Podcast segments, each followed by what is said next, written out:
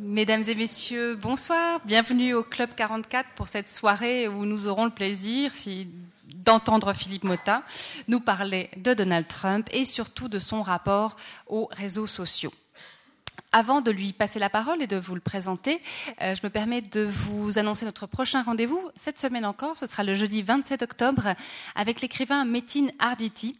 Avec lui, on parlera de son dernier roman, L'enfant qui mesurait le monde, un roman très très très intéressant où s'entremêlent toute une série d'enjeux à la fois personnels, collectifs, un enfant autiste, un, homme d'âge mûr qui a perdu sa fille, euh, une île qui se pose la question sur son avenir économique, c'est la Grèce, c'est le FMI, c'est tout ce contexte européen économique. Bref, un entrelac des plus intéressants. Et je me réjouis beaucoup d'accueillir Metin Arditi, qui est aussi un personnage fascinant, à la fois écrivain, homme d'affaires, homme de paix, puisqu'il est aussi euh, représentant pour l'UNESCO euh, dans, les, dans les démarches de paix.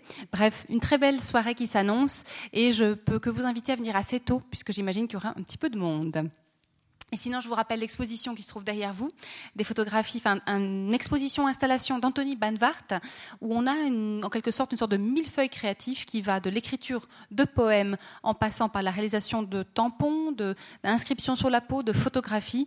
Bref, un travail très très intéressant, euh, une réflexion sur la créativité au, sens noble du terme, j'ai envie de dire, euh, que nous propose euh, l'artiste Anthony Banvart. C'est à voir jusqu'à ce jeudi, donc si vous n'avez pas encore eu le temps de, de bien la regarder, c'est un peu le dernier moment. J'aimerais remercier la librairie Payot euh, qui est venue avec euh, euh, le livre de, Philippe Motta dont je dirai deux mots tout à l'heure évidemment, et aussi d'autres livres sur le thème de la campagne présidentielle américaine, mais aussi des ouvrages de Cynthia Fleury. Il y a un très beau choix qui a été fait, et vraiment, je remercie la librairie d'être là avec nous ce soir. Je remercie à présent Philippe Motta d'avoir accepté notre invitation. On est très content de l'accueillir pour parler de ce sujet qu'il connaît très très bien. Alors je vais vous le présenter en quelques mots et vous rappelez qu'il a été accrédité pendant dix ans à la Maison Blanche, qu'il est l'ancien directeur de l'information de la télévision suisse romande. Il a couvert toutes les élections présidentielles américaines de Jimmy Carter à Barack Obama. C'est aussi un spécialiste des nouvelles technologies. Et c'est ce qui fait euh, que c'est un mariage tout à fait, alors mariage intellectuel évidemment, heureux avec Stéphane Bussard, qui est correspondant du quotidien Le Temps à New York depuis 2011 et du quotidien belge Le Soir de 2000, entre 2011 et 2013. Et ils ont coécrit ensemble Hashtag Trump de la démagogie en Amérique, publié aux éditions Slatkin et compagnie. C'est tout récent, c'est sorti en septembre. Euh, donc c'est vraiment le livre dont il sera question ce soir.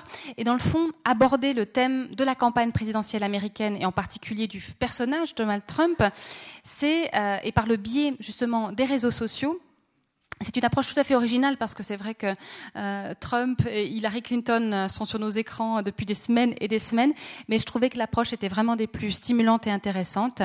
Et avec de voir aussi à travers cette analyse du rapport de Donald Trump aux réseaux sociaux, au numérique, de voir comment ces nouvelles technologies ont un impact tout à fait certain sur la vie politique, d'en retirer peut-être aussi une forme de prudence, puisque tôt ou tard, ce genre de phénomène risque bien d'atteindre l'Europe. J'invite Philippe Motta à venir sur scène et je vous souhaite à tous une excellente soirée.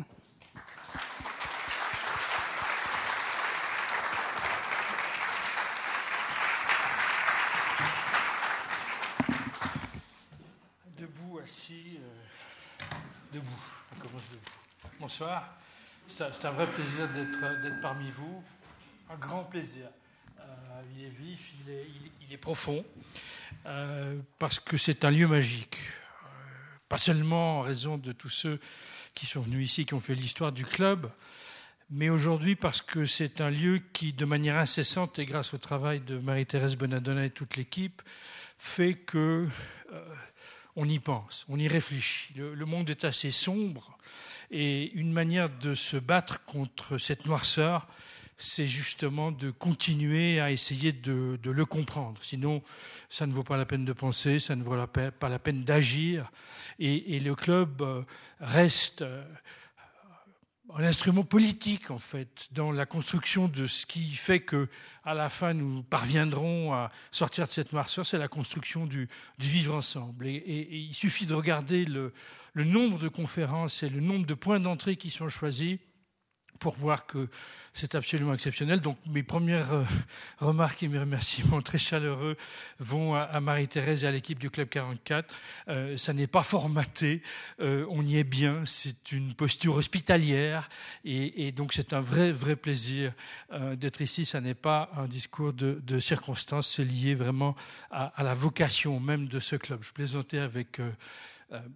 mon ami Bruno Giussiani, que certains d'entre vous ont peut-être vu, euh, on était au téléphone l'autre jour, il a pris un congé sabbatique euh, de deux mois de TED pour écrire euh, un livre, mais il ne sait pas encore exactement lequel. et puis moi je lui disais, tu vois, vous avez fait exploser les formats des conférences, c'est un quart d'heure, hein, c'est un quart d'heure TED, voilà, pas plus. oh là là, moi j'ai un luxe extraordinaire, ça va être, on me demande une heure, je ne sais pas si je vais tenir une heure. Il me disait, tu comprends en plus, un quart d'heure, c'est trop long, donc on a fait un mini format TED à trois minutes. Donc je me suis dit, je crois que c'est celui que je vais faire, et c'est celui que je vais adopter au Club 44. Comme ça, il y aura beaucoup de questions et, peu de discours. Qu'est-ce que c'est la différence entre un débat, une conférence, une causerie, des ruminations? Je ne sais pas très bien, mais enfin, voilà, je vais me lancer dans cette histoire. Merci Marie-Thérèse, merci à l'équipe, et puis merci à vous, parce que quand même, c'est absolument héroïque. Il y a encore 15 jours, je ne sais pas, quand vous vous êtes dit, je vais aller voir euh, cette conférence, Trump... Euh, ah oui, il allait gagner, là, ou disons, vous pouvez penser, là, il est, cuit aujourd'hui, hein, il est cuit. Donc, euh, vous avez fait un effort absolument extraordinaire. Euh, vous sortez, vous venez, alors que euh, tout indique que cette fois, c'est fini. Alors bon, la beauté de ce livre la beauté de cette histoire, c'est que justement, c'est une histoire à répétition. Et est-ce que c'est vraiment fini? J'ai pas mes lunettes là, elles sont là. Et si on vérifiait Et si on vérifiait Attendez, alors ça c'est le grand moment que tous les conférenciers craignent. Et moi je vais vous dire, ça n'a aucune importance. Ça fait partie de nos vies numériques. Ça foire, ça va pas bien, ça bug, j'ai pas mis à jour, j'ai mon chat qui s'affiche alors que c'est pas ce que je voulais. Si jamais il vous a donné l'occasion de parler, c'est la vie numérique. Vous avez 14 textes fragmentés dans des bouts de disques durs. C'est les vies que nous menons aujourd'hui. Et c'est celle, euh, je dois dire, qui, moi, me convient bien parce qu'elle offre des possibilités, on en reparlera.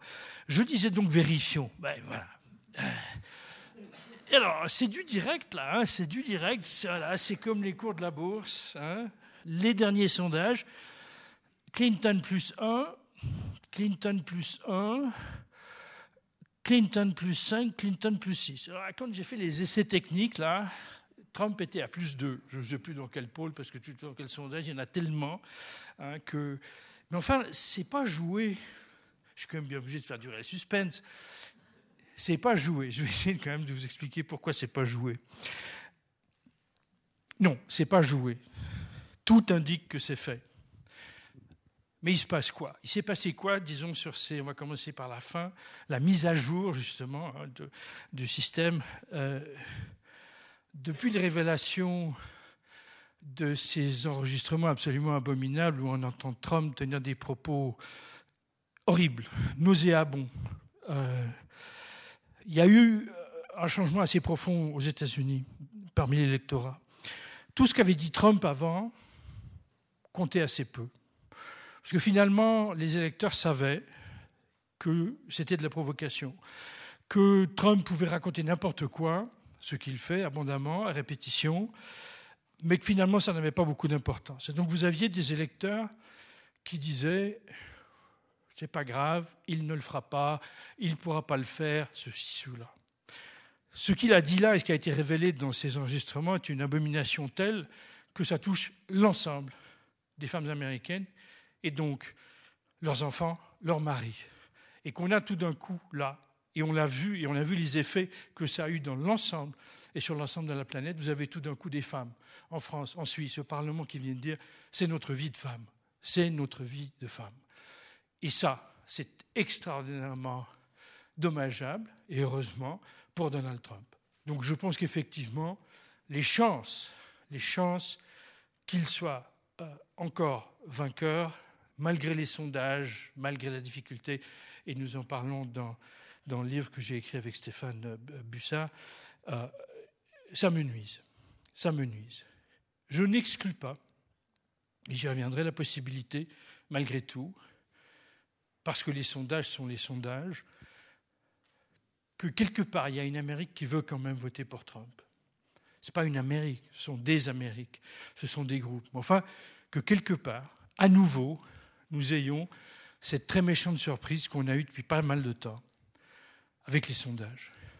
On peut en faire plein d'exemples.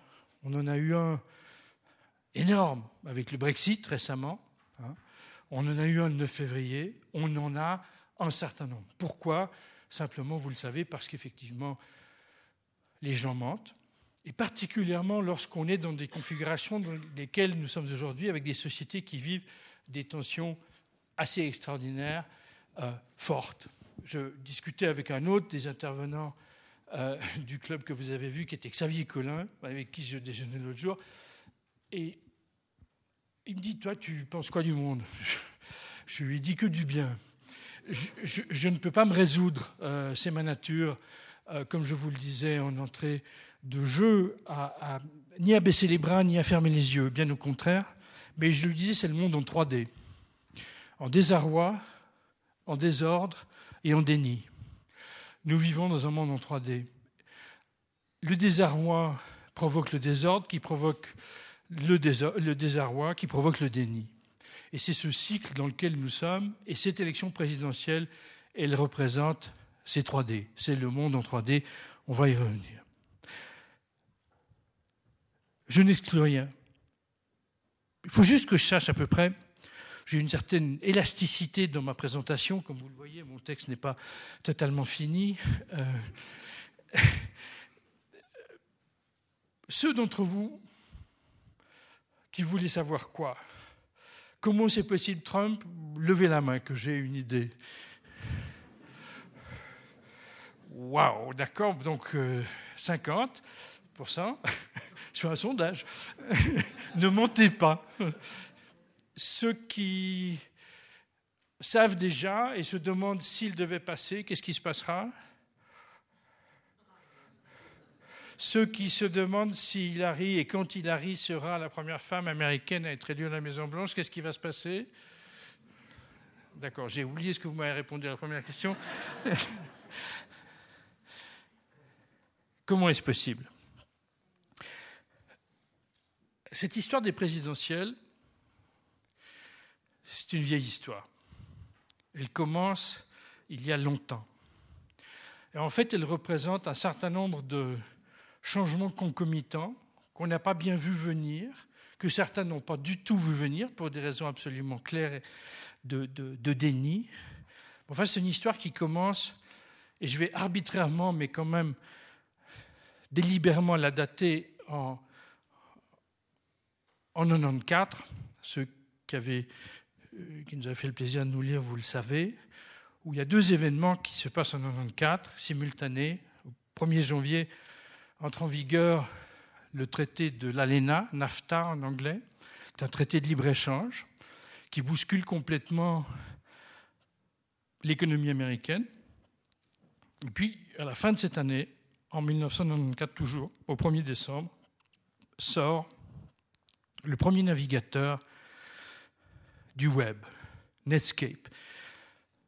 Et donc c'est tout l'équilibre informationnel de l'Amérique et du monde qui bascule à ce moment-là. Et c'est là que cette histoire en partie commence.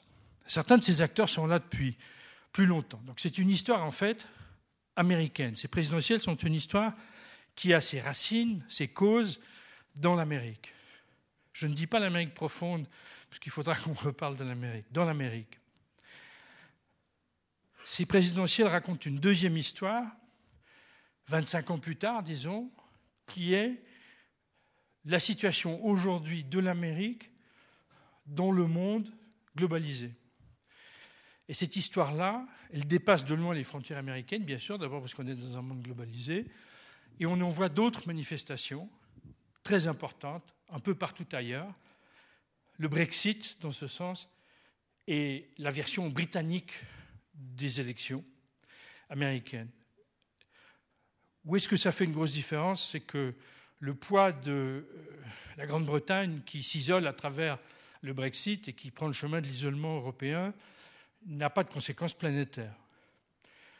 Un isolement américain aurait évidemment infiniment d'autres euh, conséquences. Donc cette histoire, elle est d'abord et avant tout américaine, elle est deuxièmement euh, globale, et puis, et c'est là qu'intervient la technologie,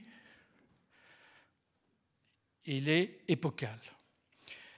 C'est en fait la première fois probablement, et c'est dû aux réseaux sociaux, aux technologies de l'information telles qu'on les euh, pratique aujourd'hui et avec l'effet qu'elles ont aujourd'hui, euh, qui explique le caractère très, très, très particulier de cette campagne, et notamment l'aveuglement total, complet, de ce qu'on peut appeler l'establishment.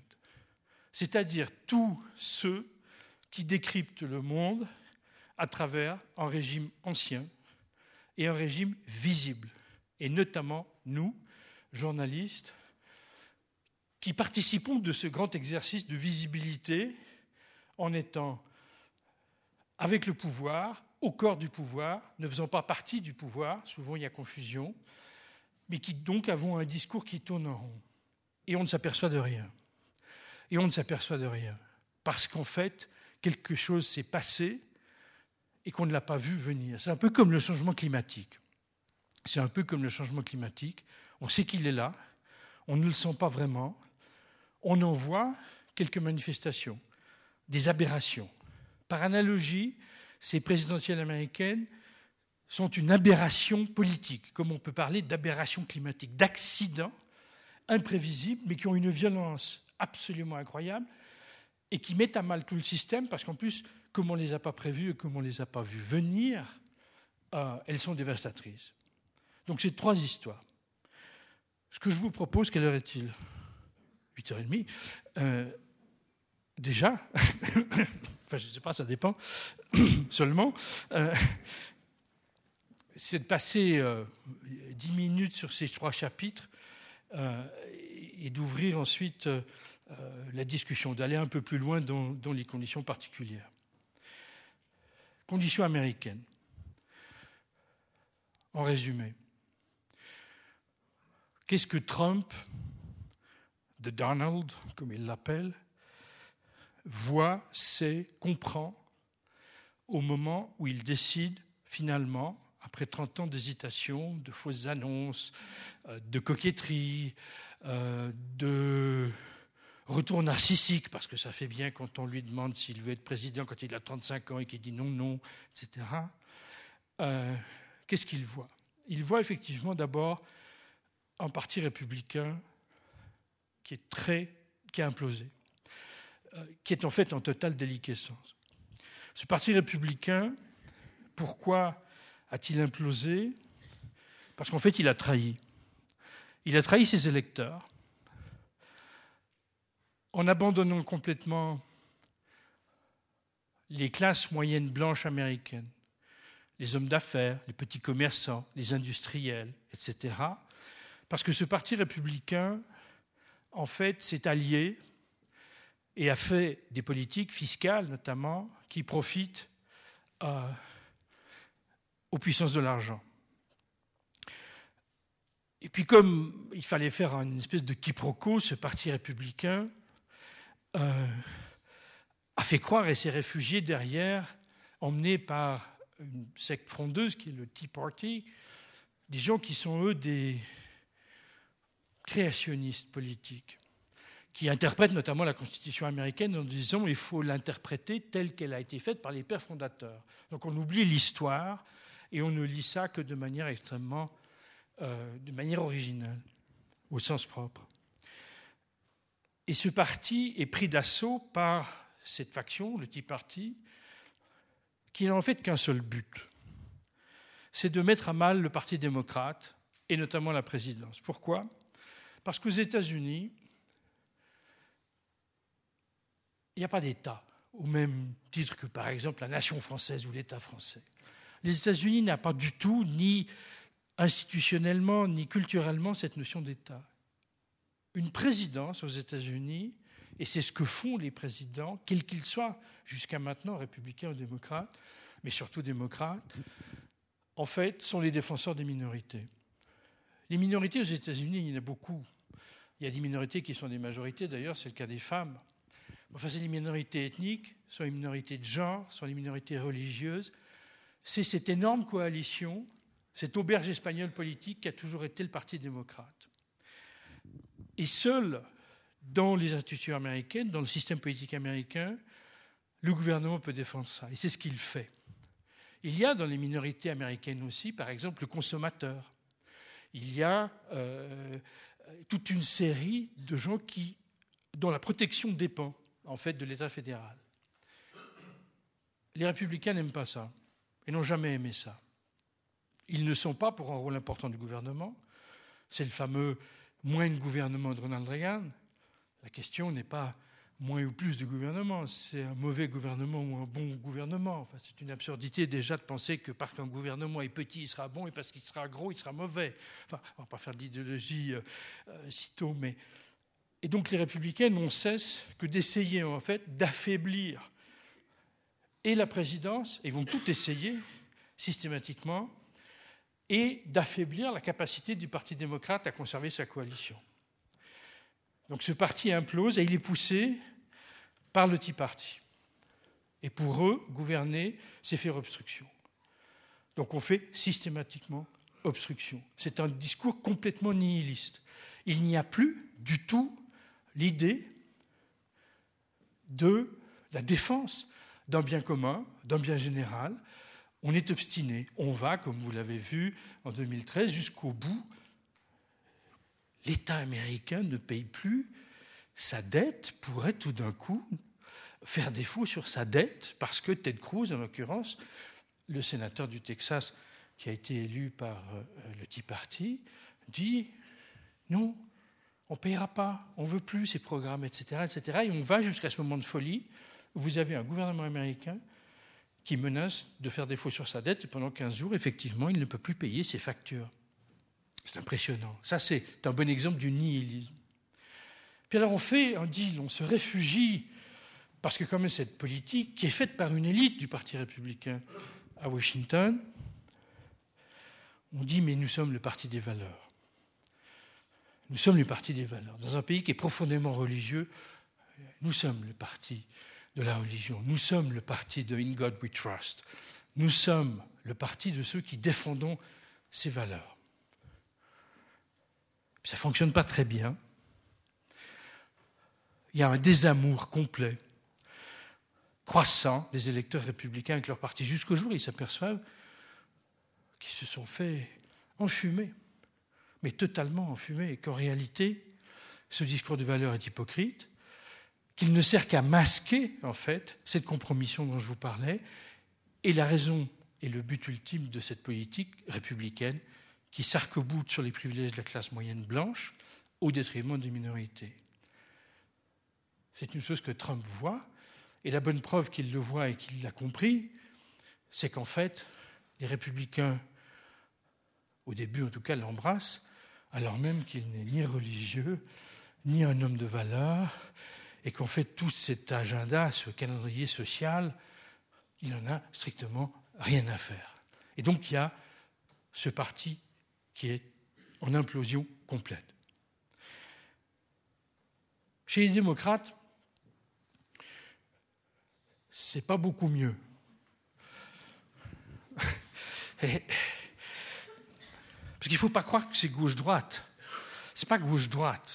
Façon, ça ne l'est pas comparé à nos partis. C'est la manière dont on est élu en rassemblant une coalition large, moins large, plus grande, etc. Chez les démocrates, il y a une chose qui se passe. Mais ça remonte un peu plus tôt. 68. Il y a une convention à Chicago terrible. C'est les années 60, c'est les 68, très violente. Qui a gagné en 68 Richard Nixon. Richard Nixon a mobilisé ce qu'il appelle la majorité silencieuse. Toute une série d'électeurs qui sont complètement euh, déjà fâchés, etc. Il y a toute une classe, une génération d'intellectuels américains qui sont les jeunes, dont l'un des représentants vient de mourir il y a trois jours, Tom Hayden, qui était un enfant de 68, c'est le Cohn-Bendit. Tom Hayden, c'est à peu près le Cohn-Bendit. Euh, c'est Danny le Rouge, version américaine. Tom Hayden qui a fini par épouser Jane Fonda, laquelle, je vous rappelle, était allée à Hanoï pendant la guerre du Vietnam pour dénoncer la guerre. Enfin, c'est cette gauche-là, américaine. En 68, il y a des émeutes euh, à la Convention, convention extrêmement houleuse. On leur tape sur la tête avec des matraques et on leur demande de rentrer chez eux. Et ils se vengent en 72, en 72, en 72. Ils reviennent en force à travers un homme qui s'appelle George McGovern. George McGovern est un intellectuel de gauche qui dit cette fois, c'est notre tour. Qui apparaît dans la campagne de George McGovern?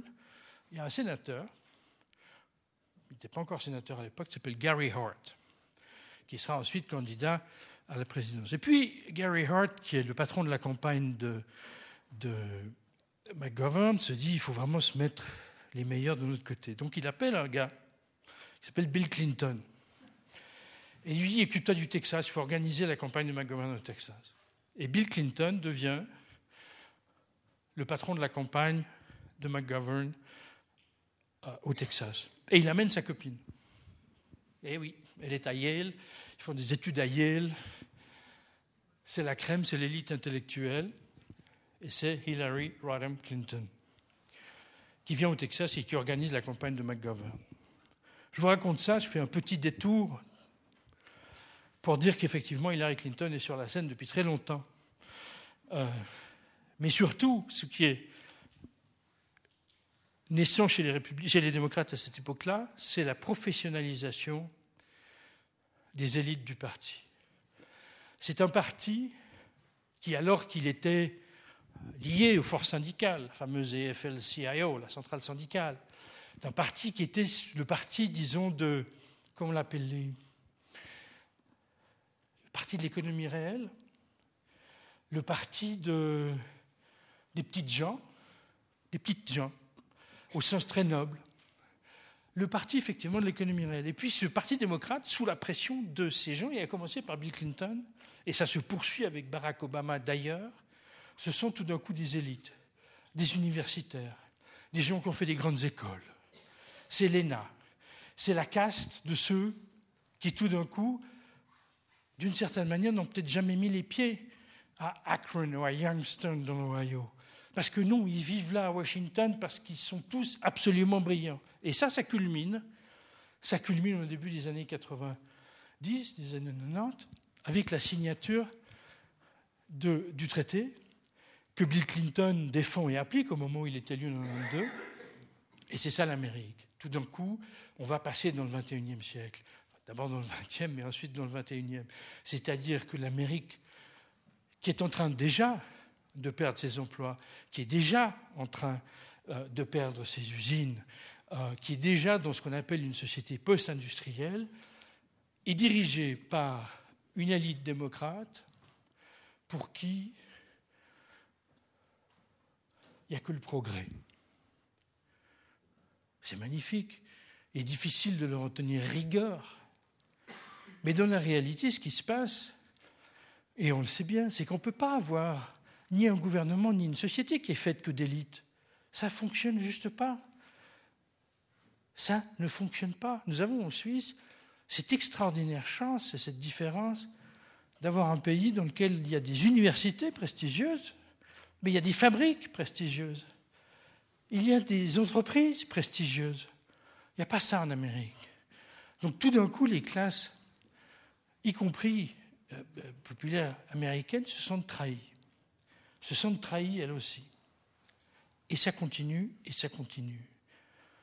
Arrive la globalisation, d'abord commerciale.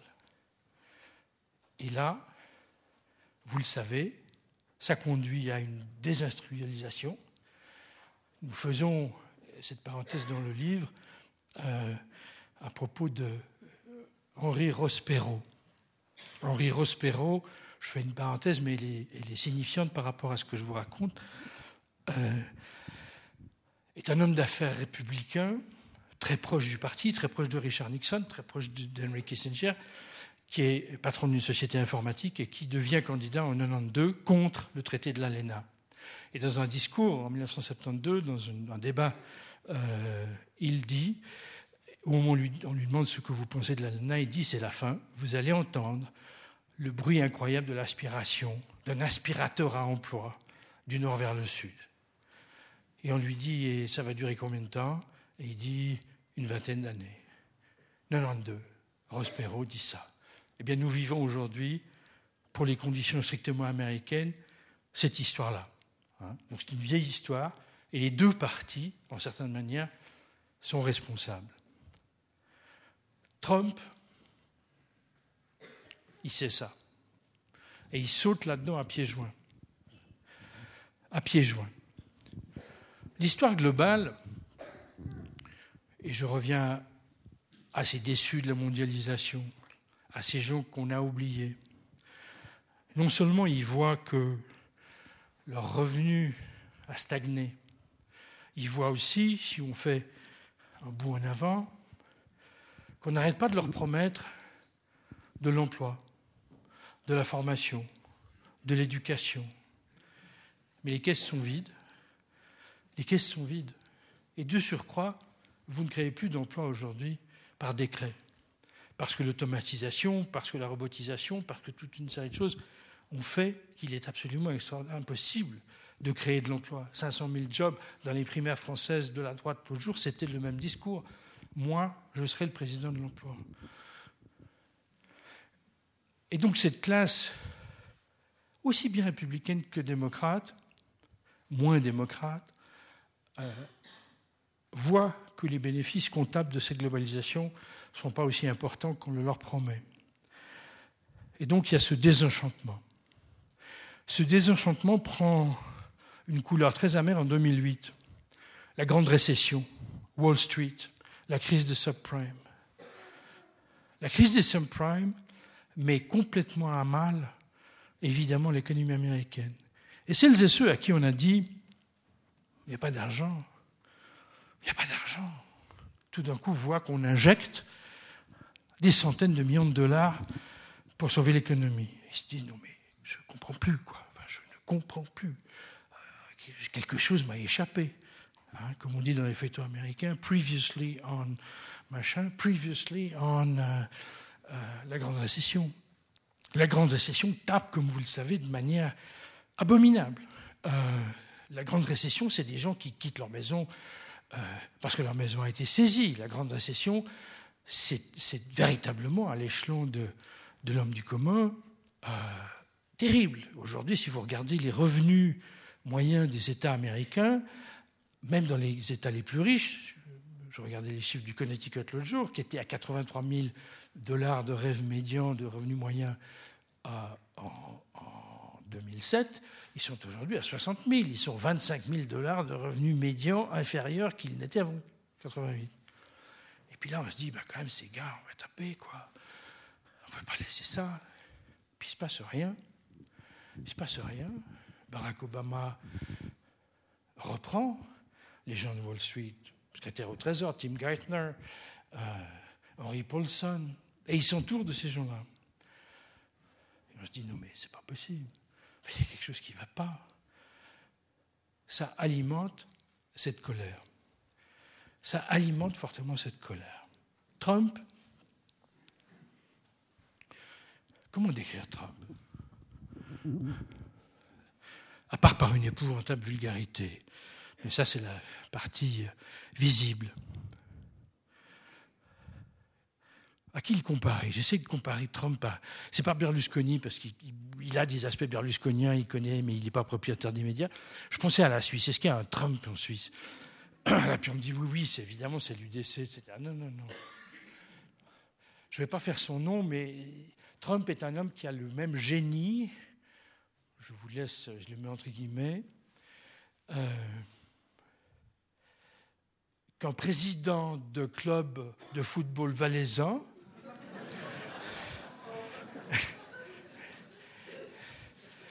qui, à chaque fois qu'on pense que, ben non, et il gagne la coupe. Bon. Il va peut-être pas gagner la coupe, Trump, c'est peut-être la différence.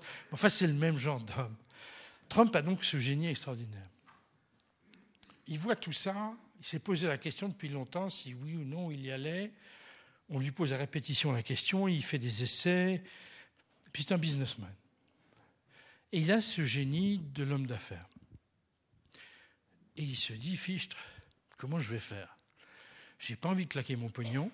L'histoire américaine est pleine de gars qui ont perdu, mais une fortune en essayant de démonter ces partis qui sont inexpugnables, les républicains démocrates, partis politiques, c'est quelque chose d'extraordinairement fort. Je veux dire, surtout aux États-Unis.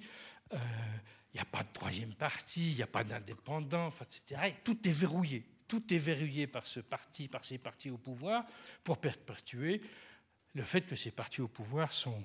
Ils restent. Trump, il se dit Waouh Rospero, son copain Rospero, a fait 19% des voix, mais il s'est ramassé quand même. Euh, et il a claqué beaucoup, beaucoup d'argent. Trump est bon marché, c'est pas possible. Il est cheap, il est près de son argent. Donc il se dit, il faut que je fasse attention. Et là, il se dit, qu'est-ce que l'époque permet? Et ça, c'est la troisième histoire. C'est ce que permet l'époque. Je peux utiliser ce que nous pouvons tous utiliser, c'est-à-dire des technologies gratuites, pour arriver à un coût tout à fait marginal à mes fins. Vous voulez, je ne sais pas, Jean-René, si tu décides d'être pris pour une passion pour le rap, si tu veux enregistrer du rap et le mettre sur YouTube, tu peux le faire. Et qui sait, tu auras peut-être 10 millions de suiveurs tout d'un coup. L'industrie de la musique a passé à la trappe comme ça. Euh, Trump, il fait ça. Et il le fait d'une manière extraordinairement particulière parce qu'il n'a qu'une envie, c'est de montrer qu'il n'est ni démocrate ni républicain, évidemment. Il n'a pas envie de faire partie de l'un ou l'autre des establishments. Donc il utilise au départ les réseaux sociaux. Qu'est-ce que c'est un réseau social? Un réseau social, c'est juste une petite technologie bon marché qu'on a tous, qu'on pratique plus ou moins avec euh, familiarité et plaisir, qui permet d'échanger rapidement des choses en allant directement du producteur au consommateur, du producteur d'information au consommateur d'information. Donc, à passer outre tous les filtres et aller voir ses électeurs. Donc le petit père Trump, qui génie des affaires incroyable, il est là dans sa tour à New York et il commence à envoyer des tweets, ces fameux tweets. Tweet, c'est presque une onomatopée de ce petit oiseau qui fait leur logo. Tweet, tweet, tweet. 140 caractères. Et ils testent son marché. Est-ce qu'ils veulent du Trump? Veulent-ils du Trump? Et à sa grande surprise, ben, ils veulent du Trump. Ils veulent du Trump. Et si vous regardez ses premiers meetings, il en était donné lui-même. Ah mais vraiment? Mais vous croyez? Et là, il commence. Et il utilise cette provocation, ce discours de division et de provocation, en s'alliant immédiatement pour se distinguer justement des républicains ou des démocrates, avec le marigot de l'Amérique, car il y en a évidemment, comme partout, avec les quartiers les plus nauséabonds, en l'occurrence ceux qui estiment par exemple que Barack Obama n'est pas né aux États-Unis. Une des tentatives dont je vous parlais, qui n'a pas été initiée par Trump, pour faire en sorte que ce président soit empêché parce que ce grand socialiste a voulu mettre en place une assurance santé qui permettait à 40 millions d'Américains de contracter une assurance santé plutôt que de se retrouver aux portes de l'hôpital sans possibilité d'être soignés. Et Trump, il y va, et il voit que ça marche. Et il choisit donc ce mouvement fou qui conteste la naissance et la légibilité, l'éligibilité de Barack Obama en estimant que celui-ci n'est pas des États-Unis. C'est surréaliste, puisqu'il y a un certain moment, il met sur YouTube une vidéo dans laquelle il dit Je donne 5 millions de dollars, euh, je remettrai 5 millions de dollars à Barack Obama s'il me prouve qu'il est bien né aux États-Unis. On rêve. Non, mais on rêve. Hein. mais qu'est-ce qu'il fait en faisant ça? Il teste le marché et ça vient. Et il rassemble, il commence à rassembler ses forces de la colère. du désenchantement, du désarroi. Et ça fonctionne. Et donc, à ce moment-là, il se dit, le terrain est mûr. Le terrain est mûr.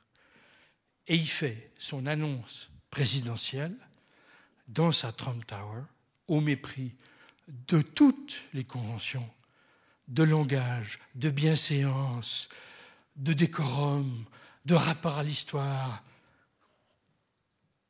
Il est connu, c'est une star, il a fait de la télé-réalité, et il annonce son programme. Euh, ben, vous savez son programme, qu'est-ce qu'il a dit ce jour-là, ce 16 juin 2015 il faut, il faut lire ce discours.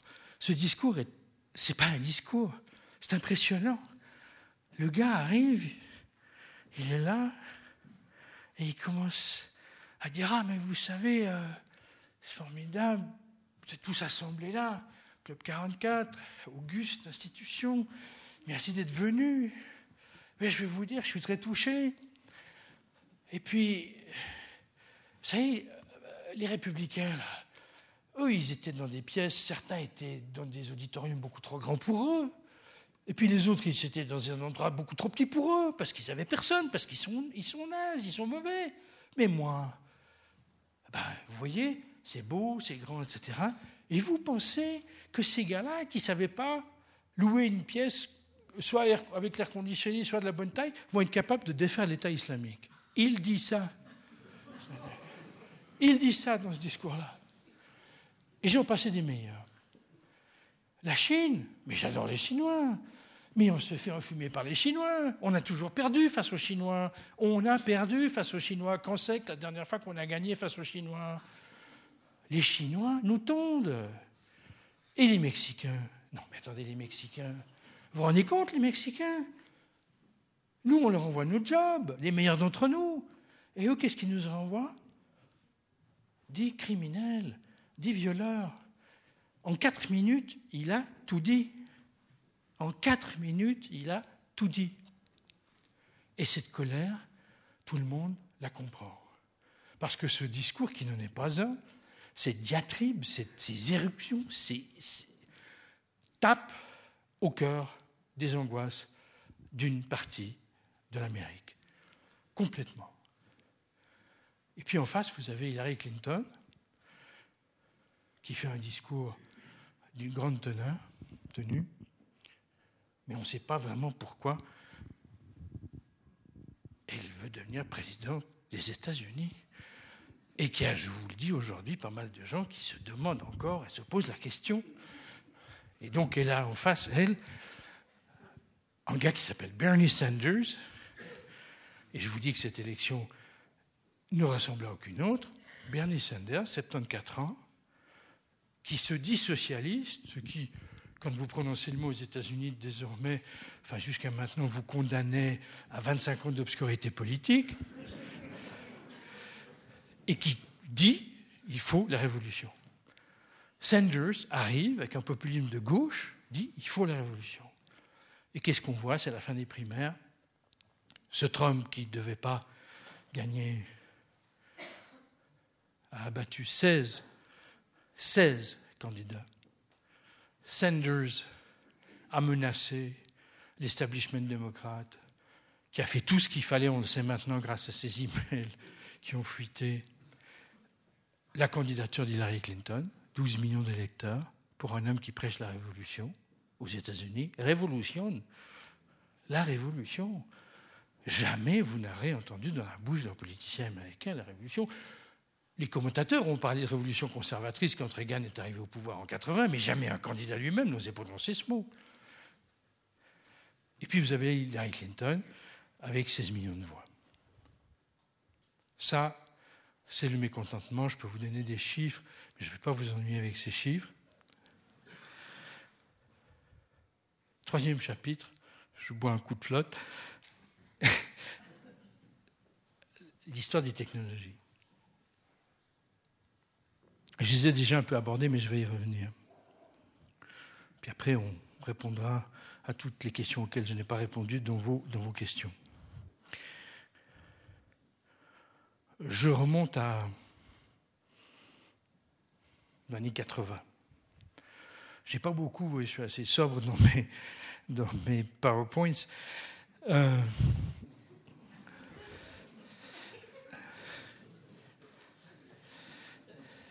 J'ai pris avec moi, c'est le seul accessoire pour vous distraire.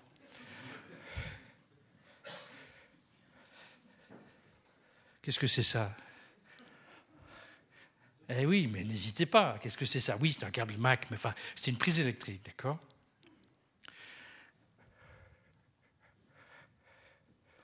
Qu'est-ce que c'est que ça?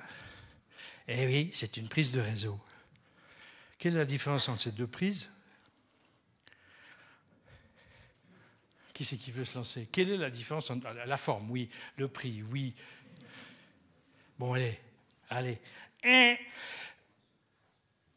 Chaque fois que vous tirez sur cette prise-là, il y a un peu moins de ressources au bout. C'est la vieille énergie, c'est celle du pétrole, c'est la vieille économie. On va en guerre pour ça, on y est encore. Et puis tout d'un coup, il y a une nouvelle économie. La société en réseau. Chaque fois que vous utilisez cette prise-là, vous ajoutez, vous augmentez. Et donc vous avez une prise qui est une prise de raréfaction et de contraction, et vous avez une prise qui est une prise d'ajout constant. D'accord? C'est le début d'un changement absolument extraordinaire dans nos vies. Mais vraiment de changements fondamentaux dont je soupçonne que nous n'avons encore toujours pas pris la mesure. Cette prise-là, c'est la prise de la nouvelle économie, pour le bien et pour le mal. Cette prise, cette société en réseau a fait basculer nos sociétés. Et elles les ont fait, elle l'a fait de manière considérable. D'où m'est venue cette euh, sensibilité aux technologies J'avais couvert la première campagne qui est celle de Ronald Reagan et Jimmy Carter. J'étais à New York. J'étais tout jeune. J'essayais de comprendre l'Amérique. L'Amérique, à chaque fois que vous croyez que vous avez compris, vous n'avez pas compris. Euh, donc je suis toujours pas sûr que je l'ai encore comprise, mais je ne cesse d'essayer.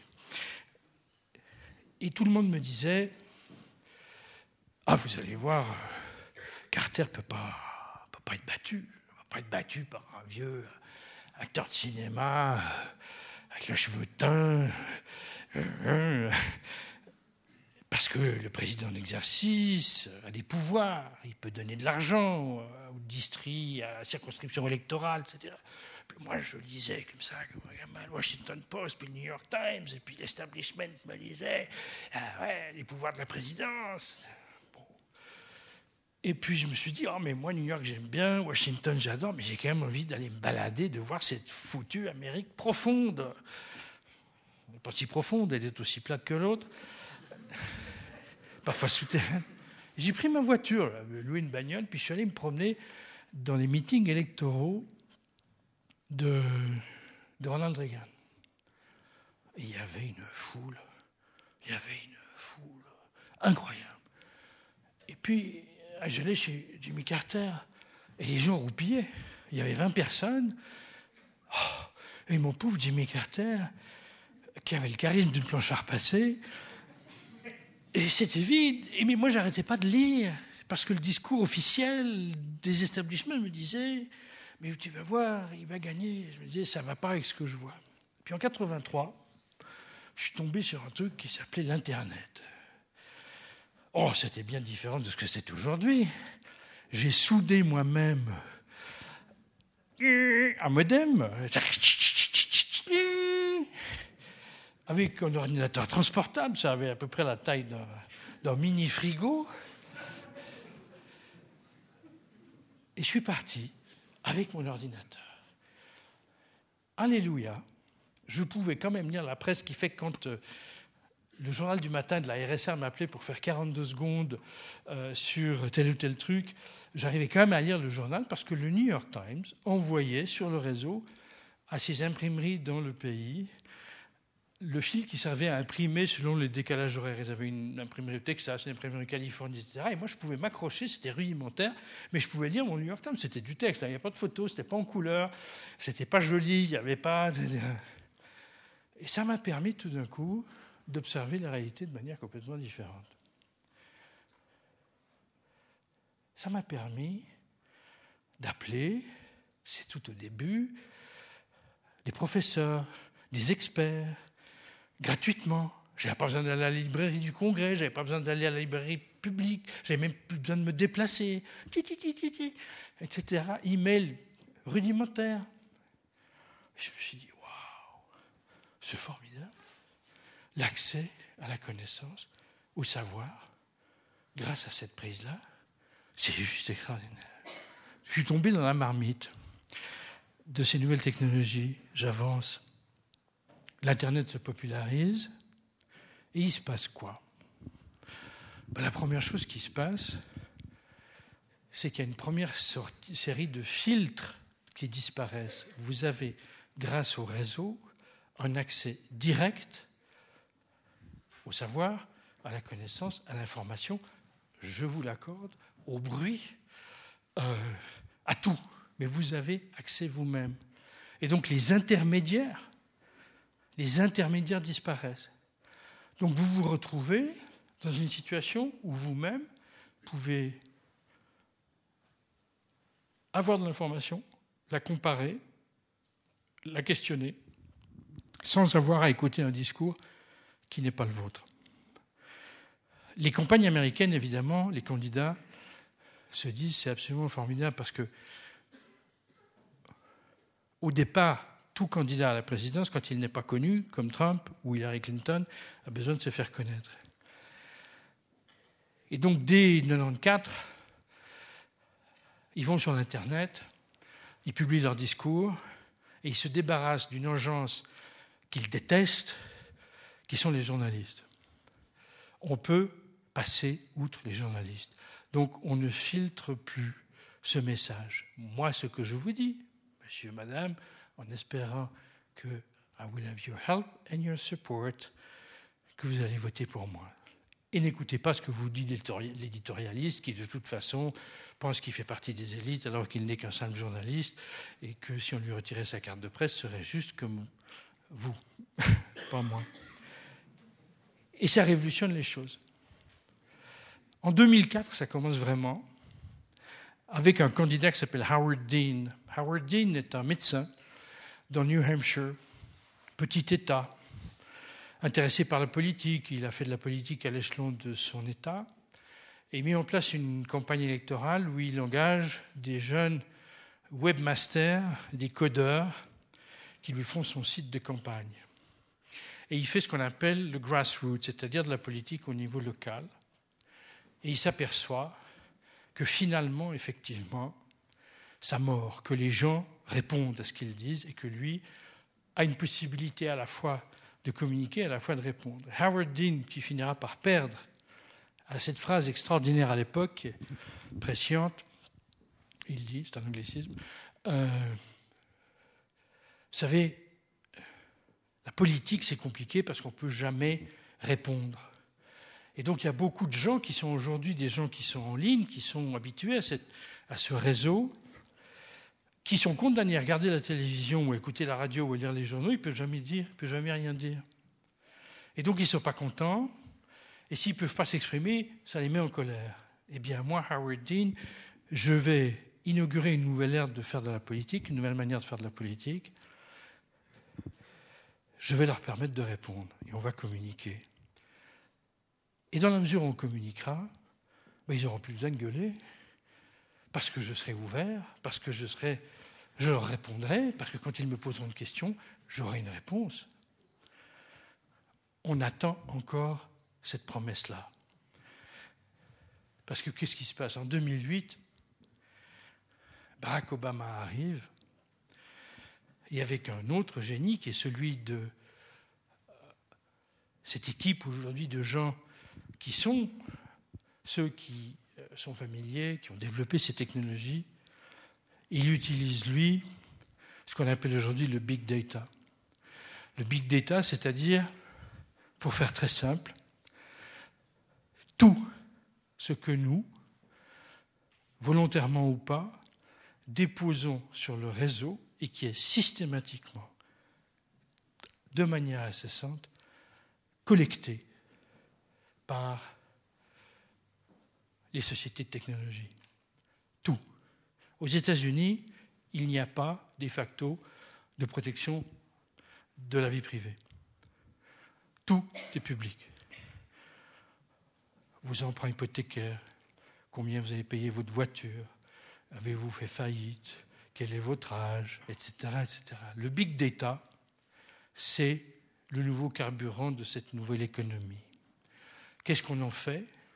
Ça dépend qui vous êtes. Si vous êtes Facebook, Google, Amazon, ce qu'on appelle aujourd'hui les GAFA, vous les utilisez pour les revendre à des annonceurs.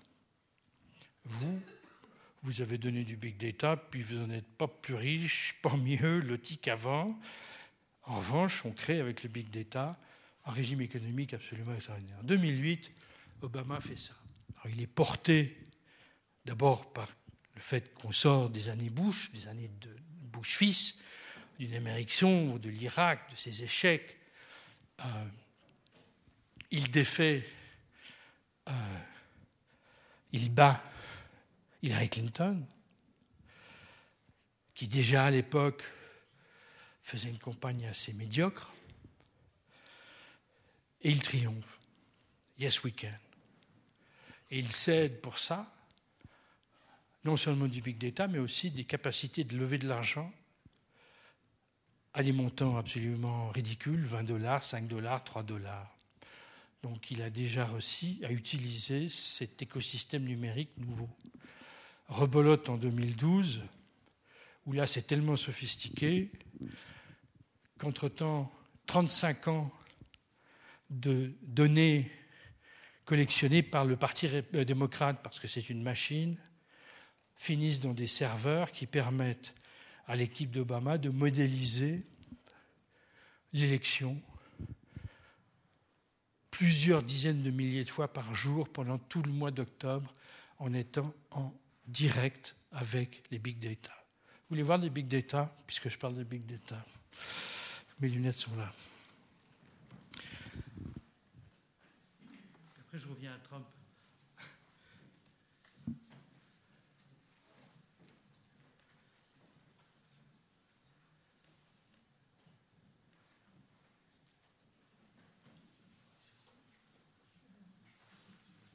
Qu'est-ce qui se passe?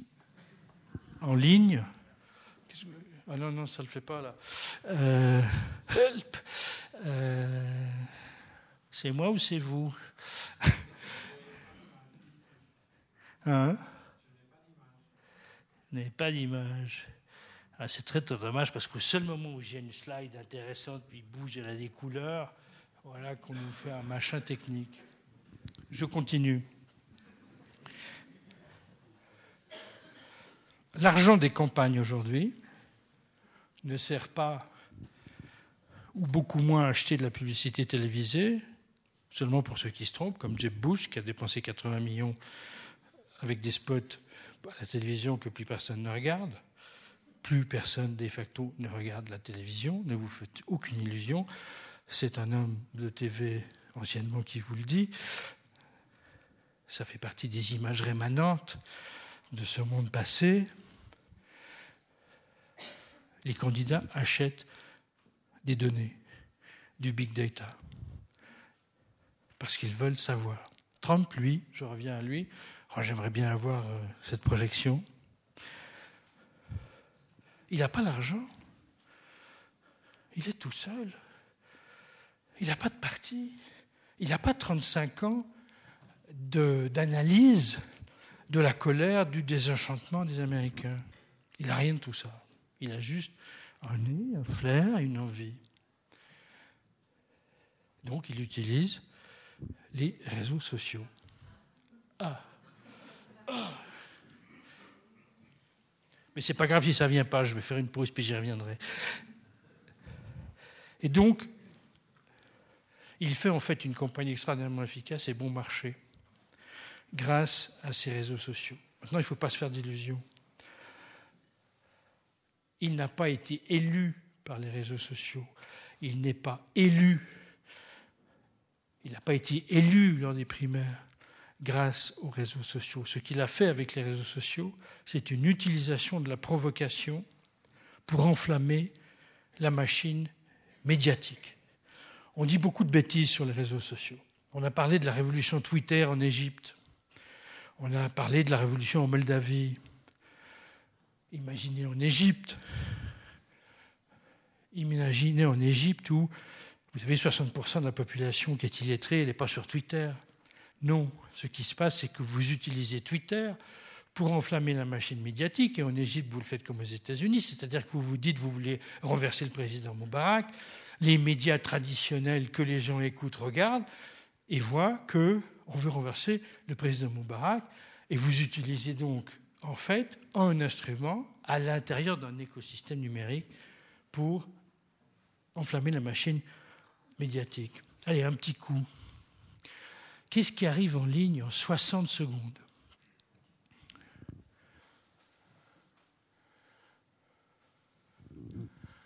60 secondes. Il y a 400 heures de vidéos qui sont téléchargées par des créateurs de vidéos sur YouTube. Il y a 44 millions, dans 60 secondes, hein, 44 millions d'échanges WhatsApp. Il y a un demi-million de tweets il y a 55 millions de photos mises sur Instagram. Il y a 3 millions de recherches sur Google. En 60 secondes, nous avons généré plus d'informations ces deux dernières années que jamais auparavant de l'histoire de l'humanité. En 60 secondes, et c'est presque invisible. Donc pour le voir,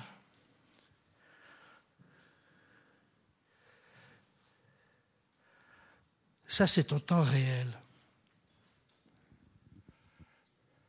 En temps réel, par exemple, vous avez le compteur là, le nombre de nouveaux utilisateurs de Facebook. Il y a 2 milliards d'individus sur Facebook aujourd'hui.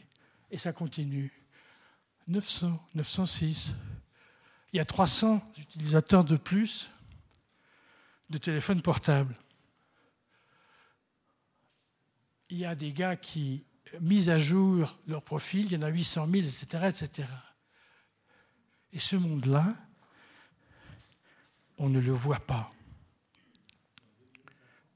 Pardon? Ouais. Ouais. Oui. C'est un temps réel, avec le temps qui passe. Ça, c'est la puissance des réseaux sociaux. C'est la puissance du réseau. Le réseau, ce sont 3 milliards et demi de personnes connectées simultanément sur un réseau de fibres optiques à l'échelle mondiale qui fournissent du big data. Et ne vous méprenez pas de la carte Cumulus à, je ne sais pas comment s'appelle l'autre, la super carte de la COP. Ai-je révélé mes préférences? J'ai les deux, comme tout le monde, mais je ne les utilise pas. Ces données-là, elles finissent là. Elles finissent dans cette machine à manger du big data. Je vais vous en montrer une autre.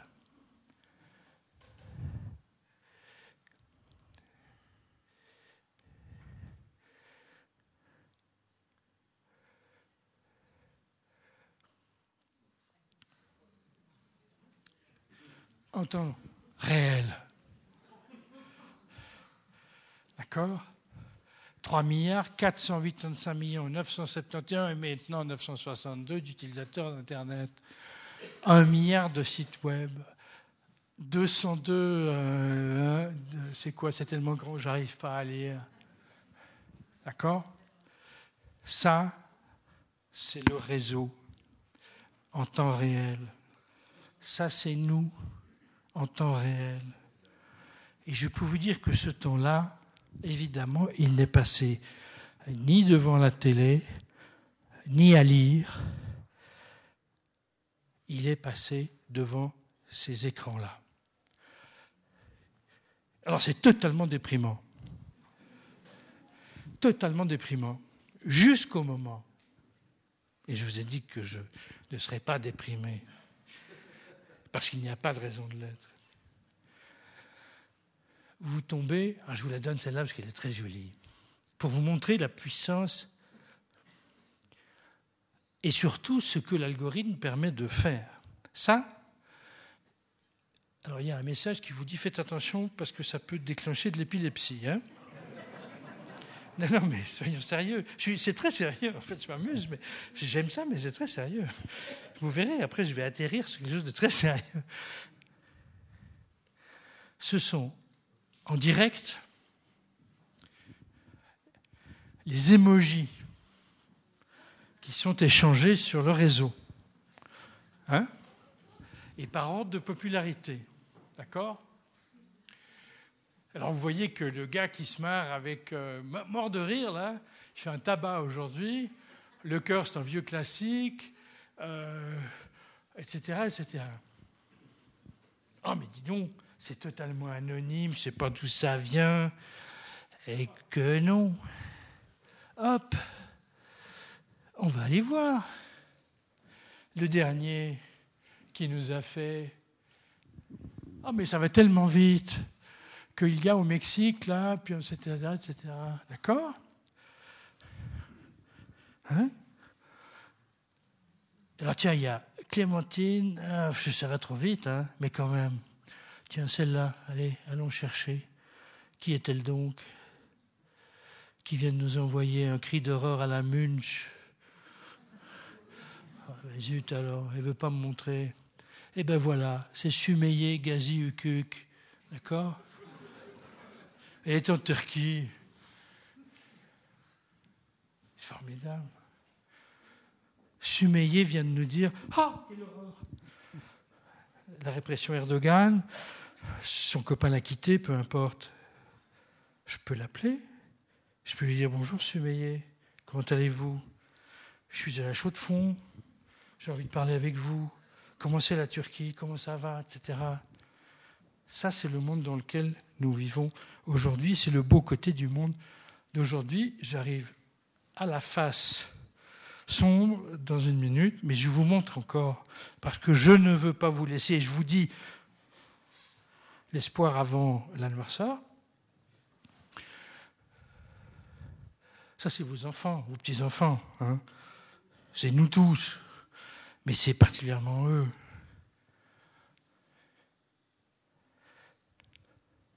Ils racontent que des bêtises. Ils sont frivoles. Ils s'intéressent à rien. Évidemment, ils utilisent ces outils qu'on ne comprend pas. Nous, on avait des livres, nous, on avait du savoir, on avait de la connaissance. Eux, la musique, c'est du bruit. Et puis là, vous allez si vraiment vous avez, moi, quand j'ai vraiment le, le funk, le blues profond, je me dis, où va-t-on? Où allons-nous? C'est foutu, tout est perdu. Eh bien, je me mets ça.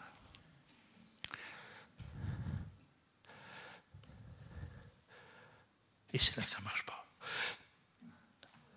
Ça, ce sont en direct les changements apportés à Wikipédia, cette extraordinaire encyclopédie en ligne, gratuite, collaborative, où des gens vont donner leur temps et partagent leur expérience, leur connaissance, etc.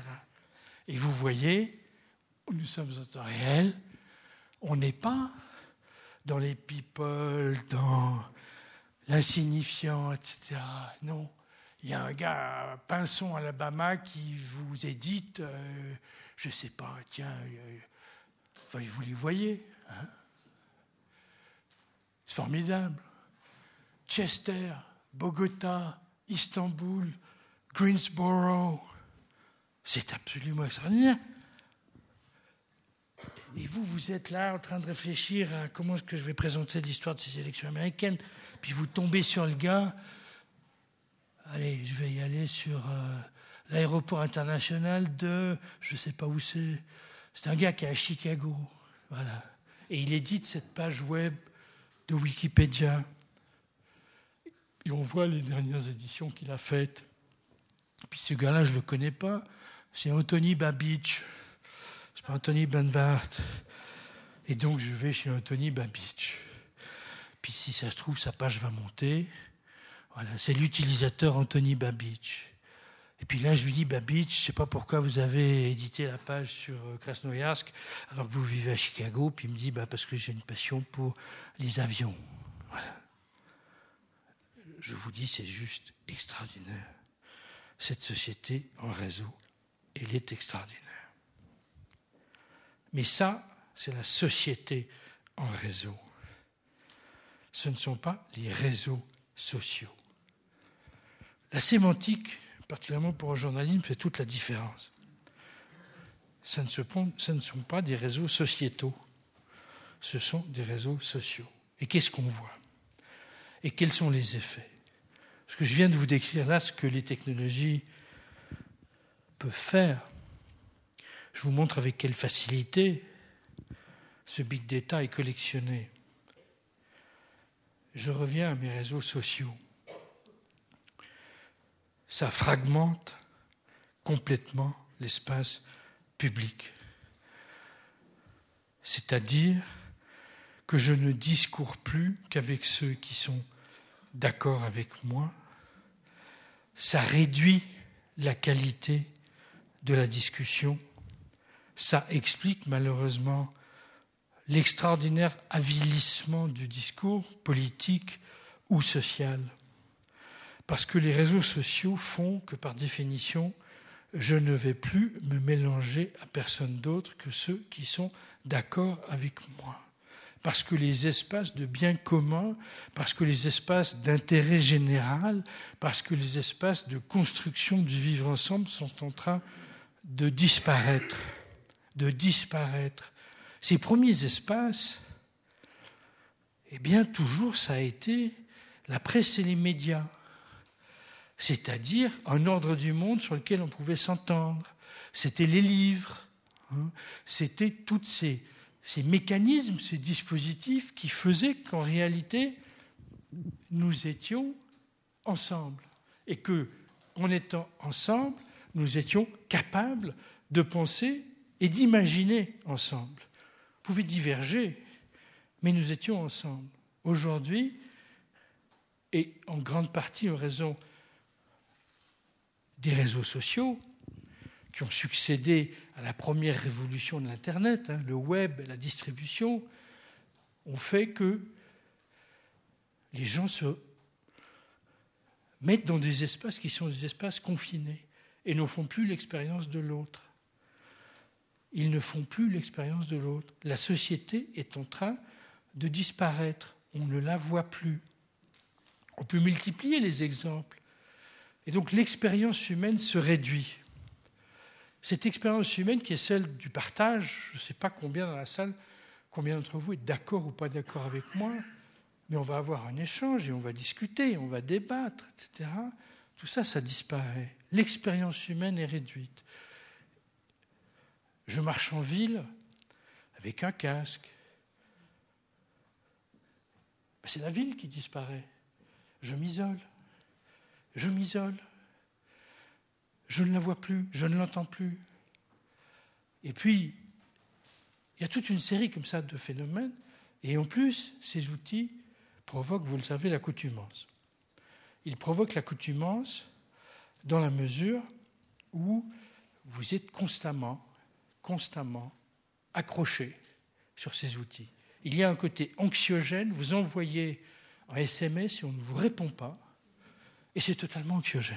Mais qu'est-ce qui s'est passé? Mais, mon Dieu, il n'est pas là, euh, mais il n'est pas là, il ne me répond pas, etc. Et donc on a une notion du temps qui a complètement disparu.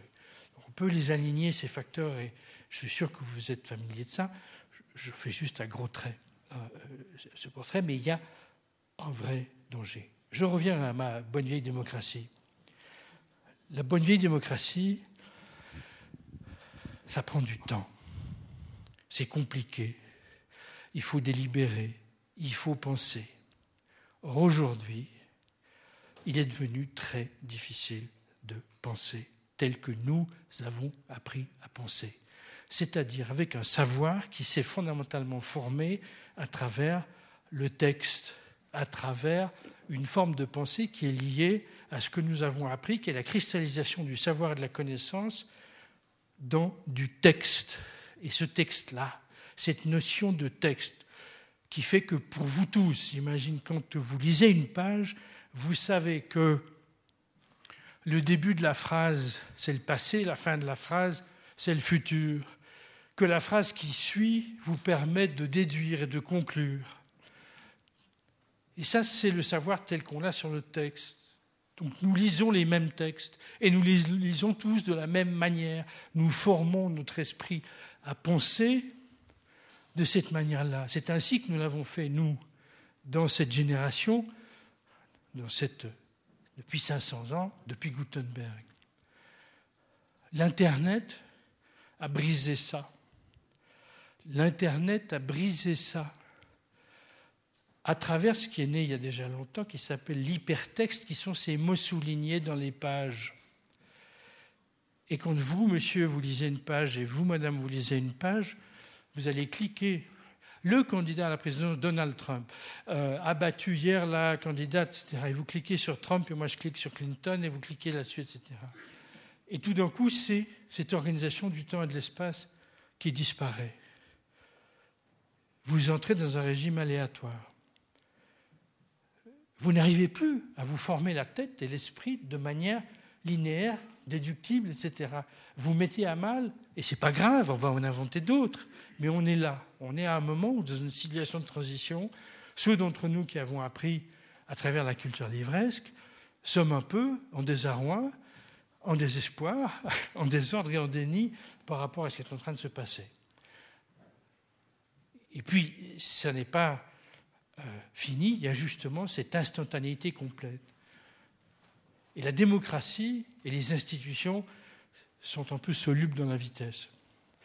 Et donc nous sommes là à une charnière où il faut essayer de réconcilier en fait des modes de société anciens, notamment la société démocratique, avec des mécanismes et des instruments nouveaux qui paradoxalement sont les plus forts si on imagine la démocratie une voix, un homme une opinion en homme. Et qui pourtant, on voit aujourd'hui, cette promesse, encore une fois, nous échappe parce que malheureusement, nous avons perdu nos repères et les générations qui viennent après nous sont en train de construire de nouvelles manières de s'inventer. Et puis, si je pense à ces nouvelles manières de s'inventer, de réfléchir, de vivre en société, de construire le futur, je vais être un peu sévère, mais à chaque fois qu'elles émergent, les gars de mon âge, ils arrivent généralement avec des casques, des matraques, des chars, et ils évacuent. La nuit debout, formidable la nuit debout. La nuit debout, ce sont les signaux, les premiers annonciateurs de quelque chose qui se passe dans une société qui a accès directement à ce savoir, à cette intelligence, à cette conversation et plus à ce discours magistral. C'est imparfait, mais ça mérite d'être entendu. Occupy Wall Street, ils avaient tout prévu. Ils avaient tout prévu. Et qu'est-ce qu'on arrive? On les débarrasse, on les enlève, on les supprime. Et je crois que le problème qu'on vit aujourd'hui, et c'est pour ça d'ailleurs que les gens globalement sont en colère, il n'y a pas que les vieux qui sont en colère. Enfin, je dis les anciens, les vieux, excusez-moi. Il n'y a pas que les anciens. Il y a les jeunes.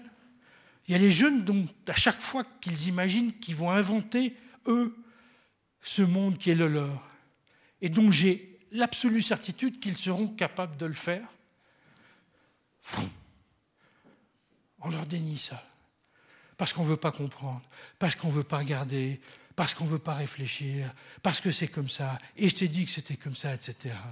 Et donc moi je vous dis, qui est toujours apprécié le désordre contre l'ordre, euh, les systèmes alternatifs, que nous avons aujourd'hui cette occasion extraordinaire de réfléchir à ça et de se dire, à travers des exemples qui sont épouvantables, je viens de les décrire, la démocratie, le populisme, la fin de la réflexion, etc., nous avons tous les outils, tous les outils pour aujourd'hui faire,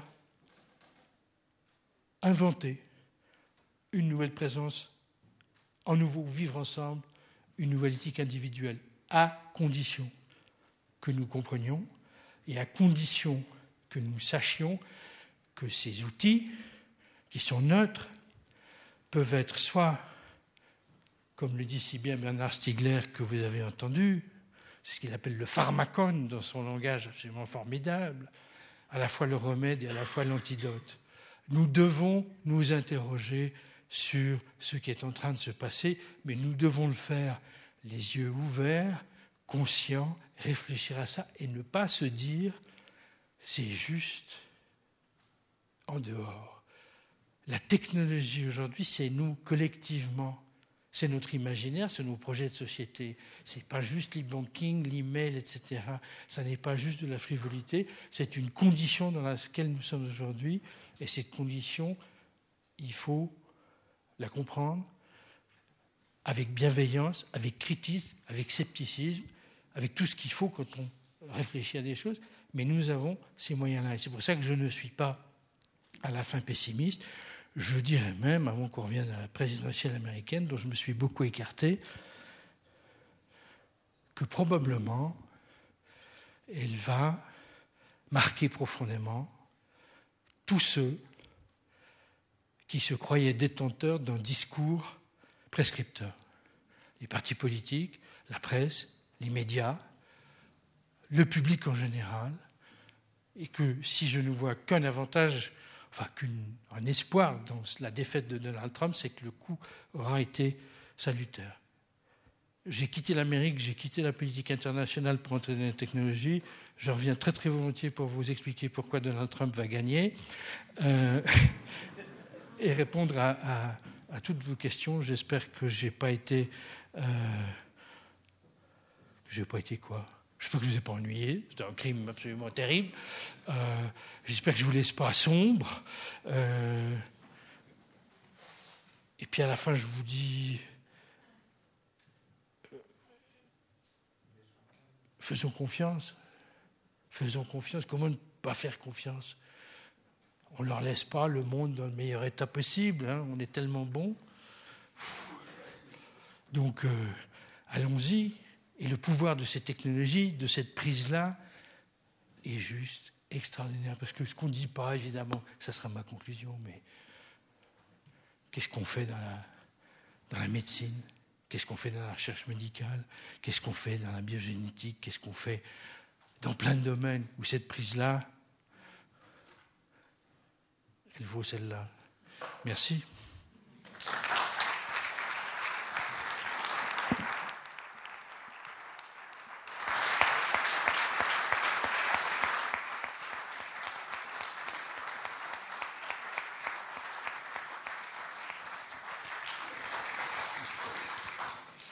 Merci Philippe Molta pour cet éclairage sur la politique américaine et notamment la présidentielle.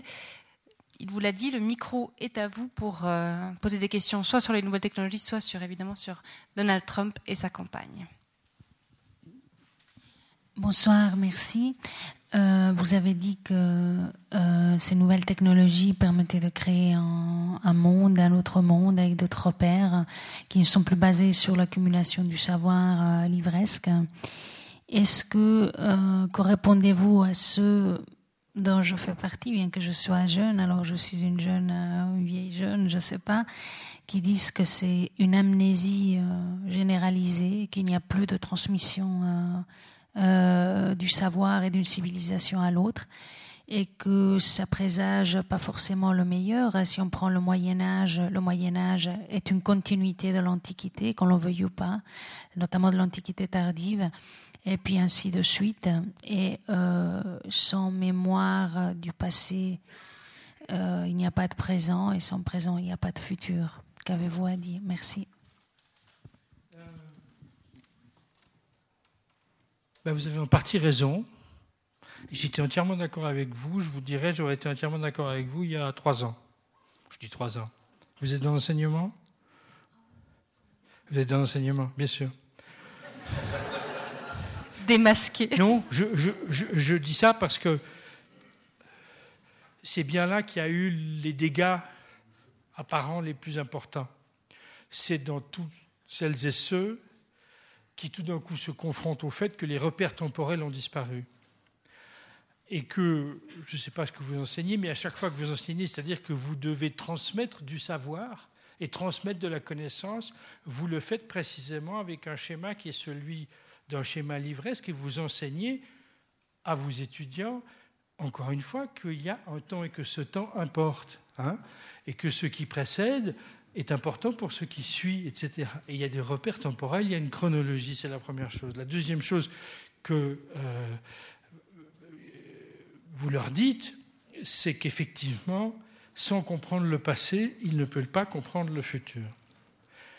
Le problème, je reviens à la logique de l'hypertexte, c'est qu'ils ne peuvent même plus comprendre ces matrices-là puisque le temps a explosé le temps a éclaté et que la chronologie ne signifie plus rien. Plus rien parce que vous êtes dans un régime aléatoire. Et que désormais, par exemple, quand vous interrogez le monde, vous, quand vous interrogez le monde, nous, faisons une phrase, on va lire un livre, on va poser une question. Nous n'interrogeons plus le monde en faisant une phrase. On dit meilleur restaurant Venise, point barre.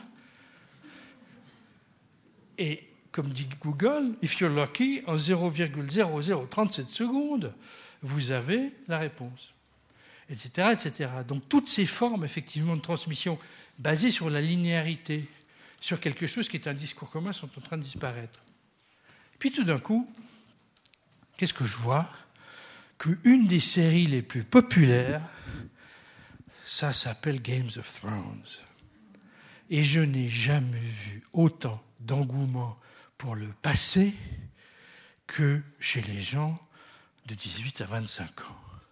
Et là, je me dis, si j'étais prof, eh bien, j'utiliserais ça pour faire comprendre la signification de l'histoire, la raison du fait que nous venons de quelque part, etc.. Donc je vous disais, je suis en partie d'accord avec vous, je me rends compte parfaitement compte, c'est la même chose pour nous, journalistes, passeurs, et en même temps, je crois que c'est à nous à trouver ces formes de transmission de la connaissance et du savoir qui font du sens dans l'environnement dans lequel nos, euh, nos enfants sont. Je ne peux pas leur reprocher d'être nés à l'année où ils sont nés et d'être nés avec des dispositifs qui sont effectivement qui posent des interrogations. Donc oui, la notion du temps a disparu, la notion du savoir s'est transformée. Est-ce que j'apprends alors que tout est stocké dans le nuage? Pourquoi apprendre? Pourquoi apprendre? Alors que j'ai une... etc. Oui, ce sont des problèmes réels. Ce sont des problèmes réels. Et effectivement, soit on se dit, et c'est ce que dit Bernard Stiegler, comment ne pas devenir fou? Parce qu'on n'arrive plus à se faire, on n'arrive plus à rêver, on ferme plus jamais les yeux, on n'est jamais plus seul. Ou bien on se dit, tiens, courage. Courage, c'est un enjeu de société. Et donc il appartient à vous, à nous, à nous tous, de dire comment je fais ça? Et à la fin, moi je continue à tirer un bilan positif, j'ai des enfants, ils apprennent le passé différemment, par d'autres biais, par d'autres voies. Moi, quand j'étais gosse, mon père me faisait lire les classiques et disais, mais papa, tu m'ennuies, j'ai pas envie de lire les classiques. Moi, je ne vois pas passer de. Enfin, je suis pas à l'époque de Flaubert. Euh, moi, je veux lire, je sais pas, le Clésio, et, etc. À quel moment la modernité devient prescriptrice? Ben, C'est la même chose aujourd'hui. Il faut, nous sommes obligés d'y réfléchir très fort et d'inventer des nouvelles formes. Donc, je peux être aussi critique que vous, je l'étais, mais je m'aperçois au fait que quand les enfants ou les jeunes ont besoin de savoir ce qui s'est passé dans le passé, ils y vont. Mais par d'autres manières. Je ne sais pas si je vous ai convaincu, probablement pas, mais. Peut-être pour revenir sur le, langage, puisque vous êtes extrêmement fin dans les mots, etc.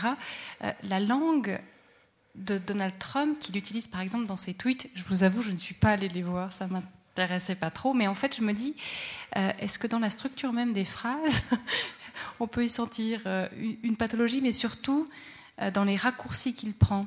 Euh, il y a une chose qu'on constate dans pas mal de, discours extrémistes, ce sont les raccourcis, et c'était ce que vous disiez par rapport aux Mexicains, etc., aux Chinois.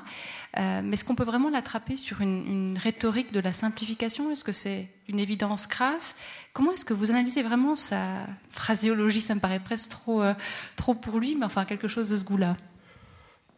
Bah, faut-il encore qu'il fasse des phrases? Le, format, 140 caractères, n'aide pas. alors nous écrivons, nous avons écrit, il, tweet comme il parle et il parle comme il tweet. Euh, en 140 caractères. Ce, sont, euh, ce ne sont pas des phrases. Euh, et oui, il y a une simplification. Cette simplification est-elle délibérée ou cette simplification est-elle simplement au fait qu'il ne sait pas faire une phrase? Peu importe. Oui, il y a, et nous n'avons pas fermé la porte, mais dans les indicateurs de euh, ce qui indique, euh, et c'est qui est une marque du populisme, voire même du protofascisme, je m'avance, qui est systématiquement l'abaissement et le combat contre les élites, les élites, les élites intellectuelles et l'expertise. Trump, là, le Washington Post a donné quelques, a fait un index de ça. Je crois qu'il a trois Benino, trois Benito, euh, pour effectivement une utilisation du langage qui est celle effectivement qu'on reconnaît chez tous ceux qui sont les populistes et qui ont fini par faire des discours autoritaires. C'est délibéré, euh, mais en même temps il a un vocabulaire, même quand il s'exprime, il a un vocabulaire qui est probablement à, je sais pas, 2000 mots. Et c'est toujours les mêmes. Donc euh, oui, je crois que, cette utilisation du langage est faite pour aller chercher ceux et celles à laquelle il s'adresse, qui sont effectivement les classes moins éduquées de la population américaine.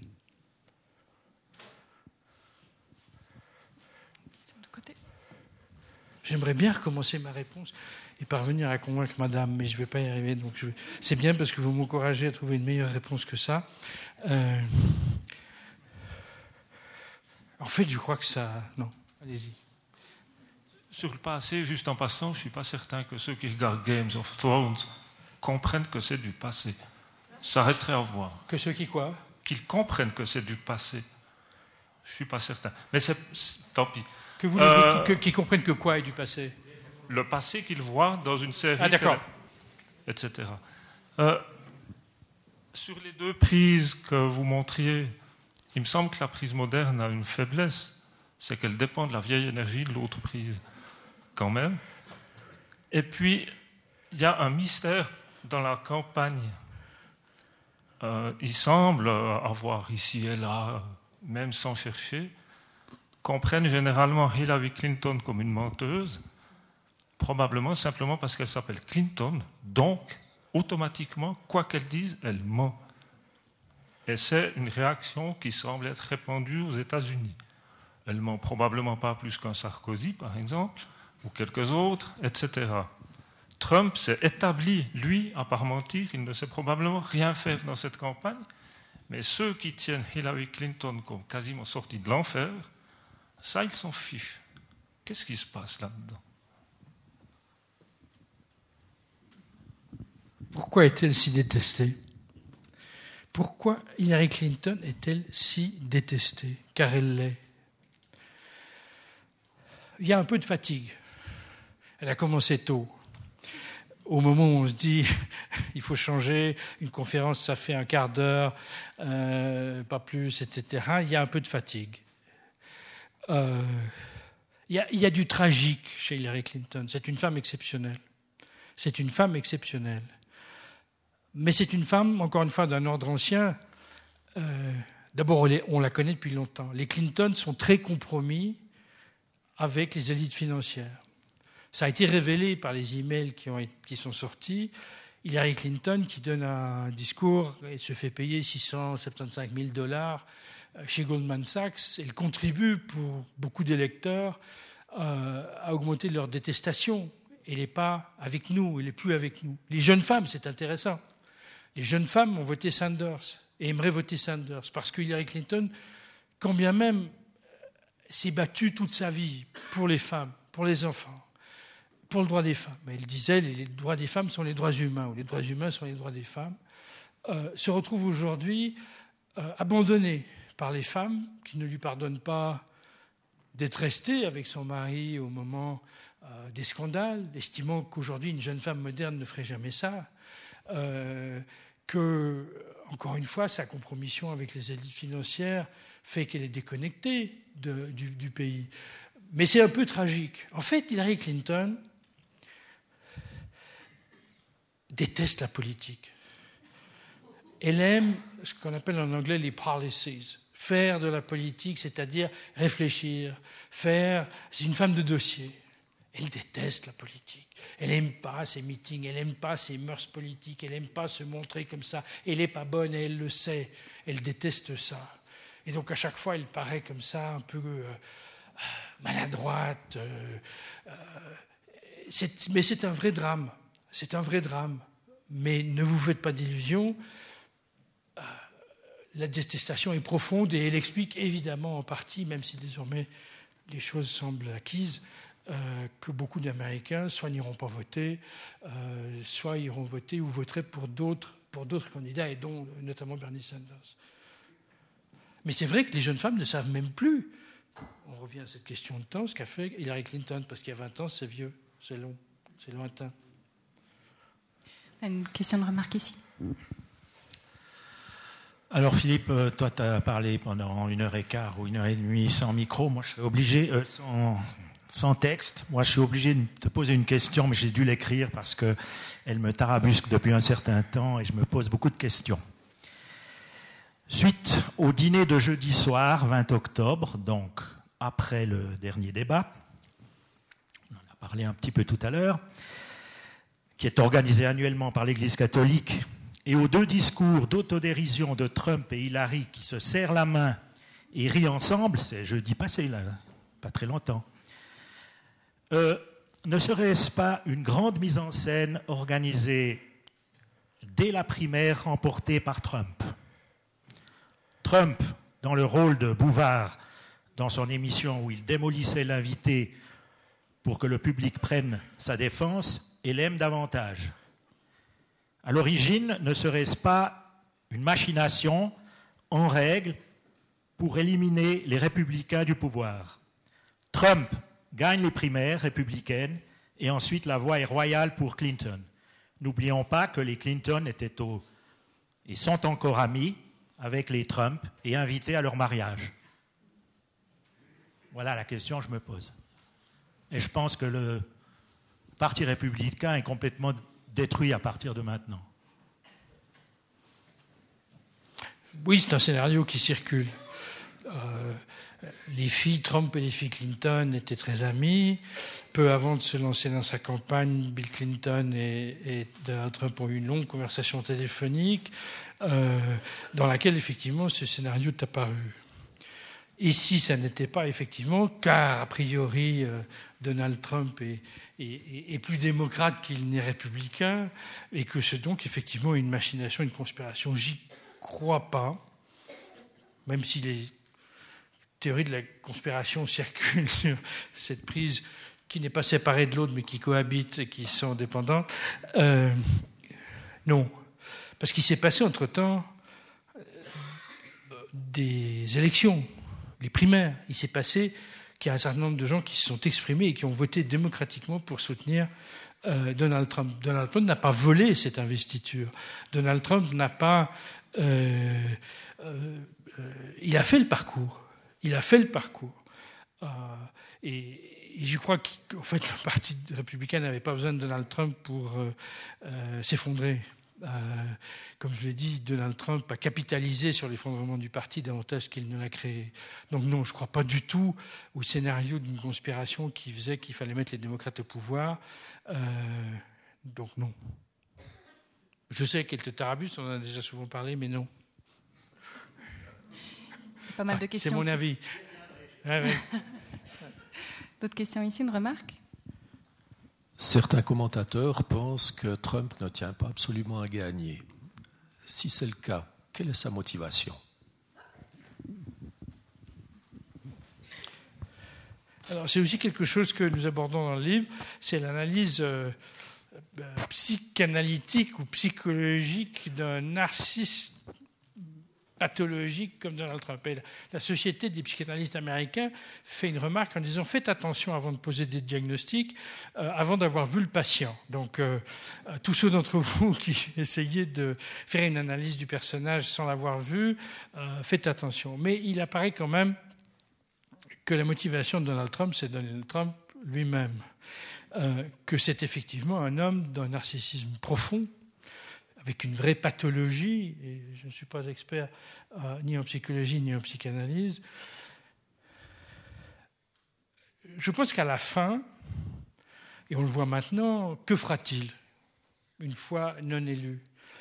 Soit il lancera une chaîne de télévision, son beau-fils prend des contacts dans ce sens, soit il continuera à agiter, il ne se retirera pas simplement. C'est un homme qui est motivé, et je vous le disais au début, je suis effectivement pas certain qu'au début il pensait qu'il allait y arriver.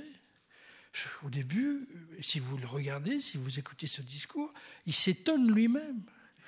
Mais une fois qu'on a goûté à ça, une fois qu'on a goûté et qu'on se dit je pourrais peut-être être le 45e président des États-Unis, c'est difficile de faire marche arrière. Alors au passage, on a tout détruit tout détruit, effectivement, et pas que le Parti républicain ou que le Parti démocrate. On a détruit l'image de la démocratie américaine, on a détruit l'image de l'Amérique dans le monde, on a détruit toute une série de choses. Euh, mais il y croit encore, parce que c'est un narcisse profond, il croit que sa motivation est la même qu'elle a toujours été, le pouvoir et l'argent. La folie, c'est qu'il y a des gens qui pensent qu'en votant pour Donald Trump, il va les aider. Attendez, que Donald Trump va me sortir de la situation précaire dans laquelle je suis. C'est ça la folie de l'époque. C'est ça la folie de l'époque aujourd'hui. Mais en même temps, il y a ce réflexe, et c'est à ça que ça se jouera,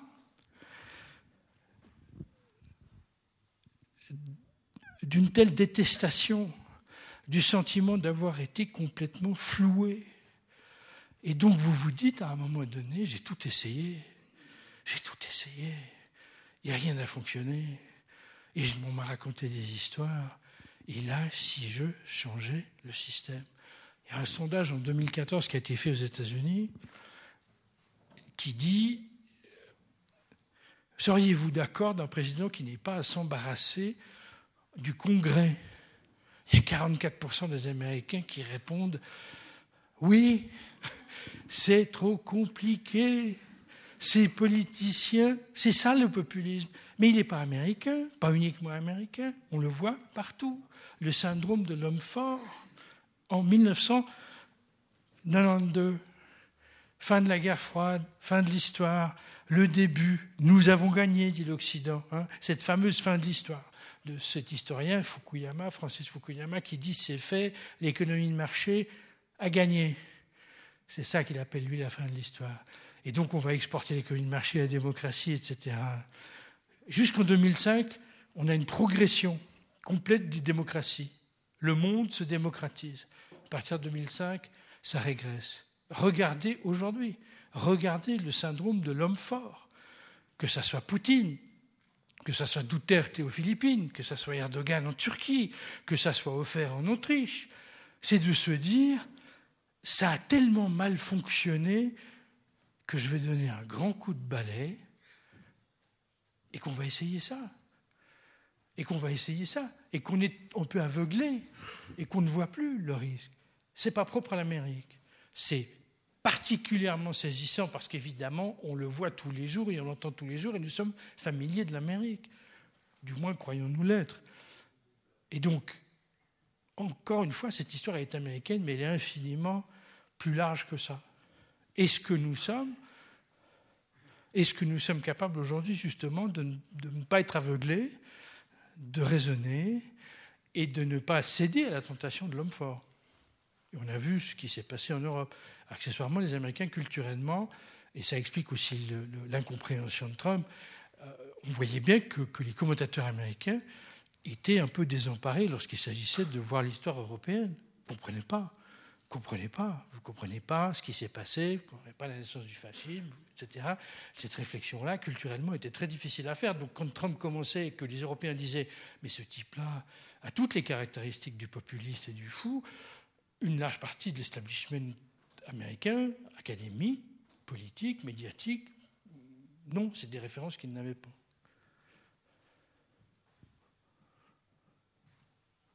À quoi ça se joue à la fin? Est-ce qu'ils vont voter ou est-ce qu'ils ne vont pas voter? Est-ce que, pour caricaturer, l'agrégation des colères qui a été fédérée par ce discours de Donald Trump,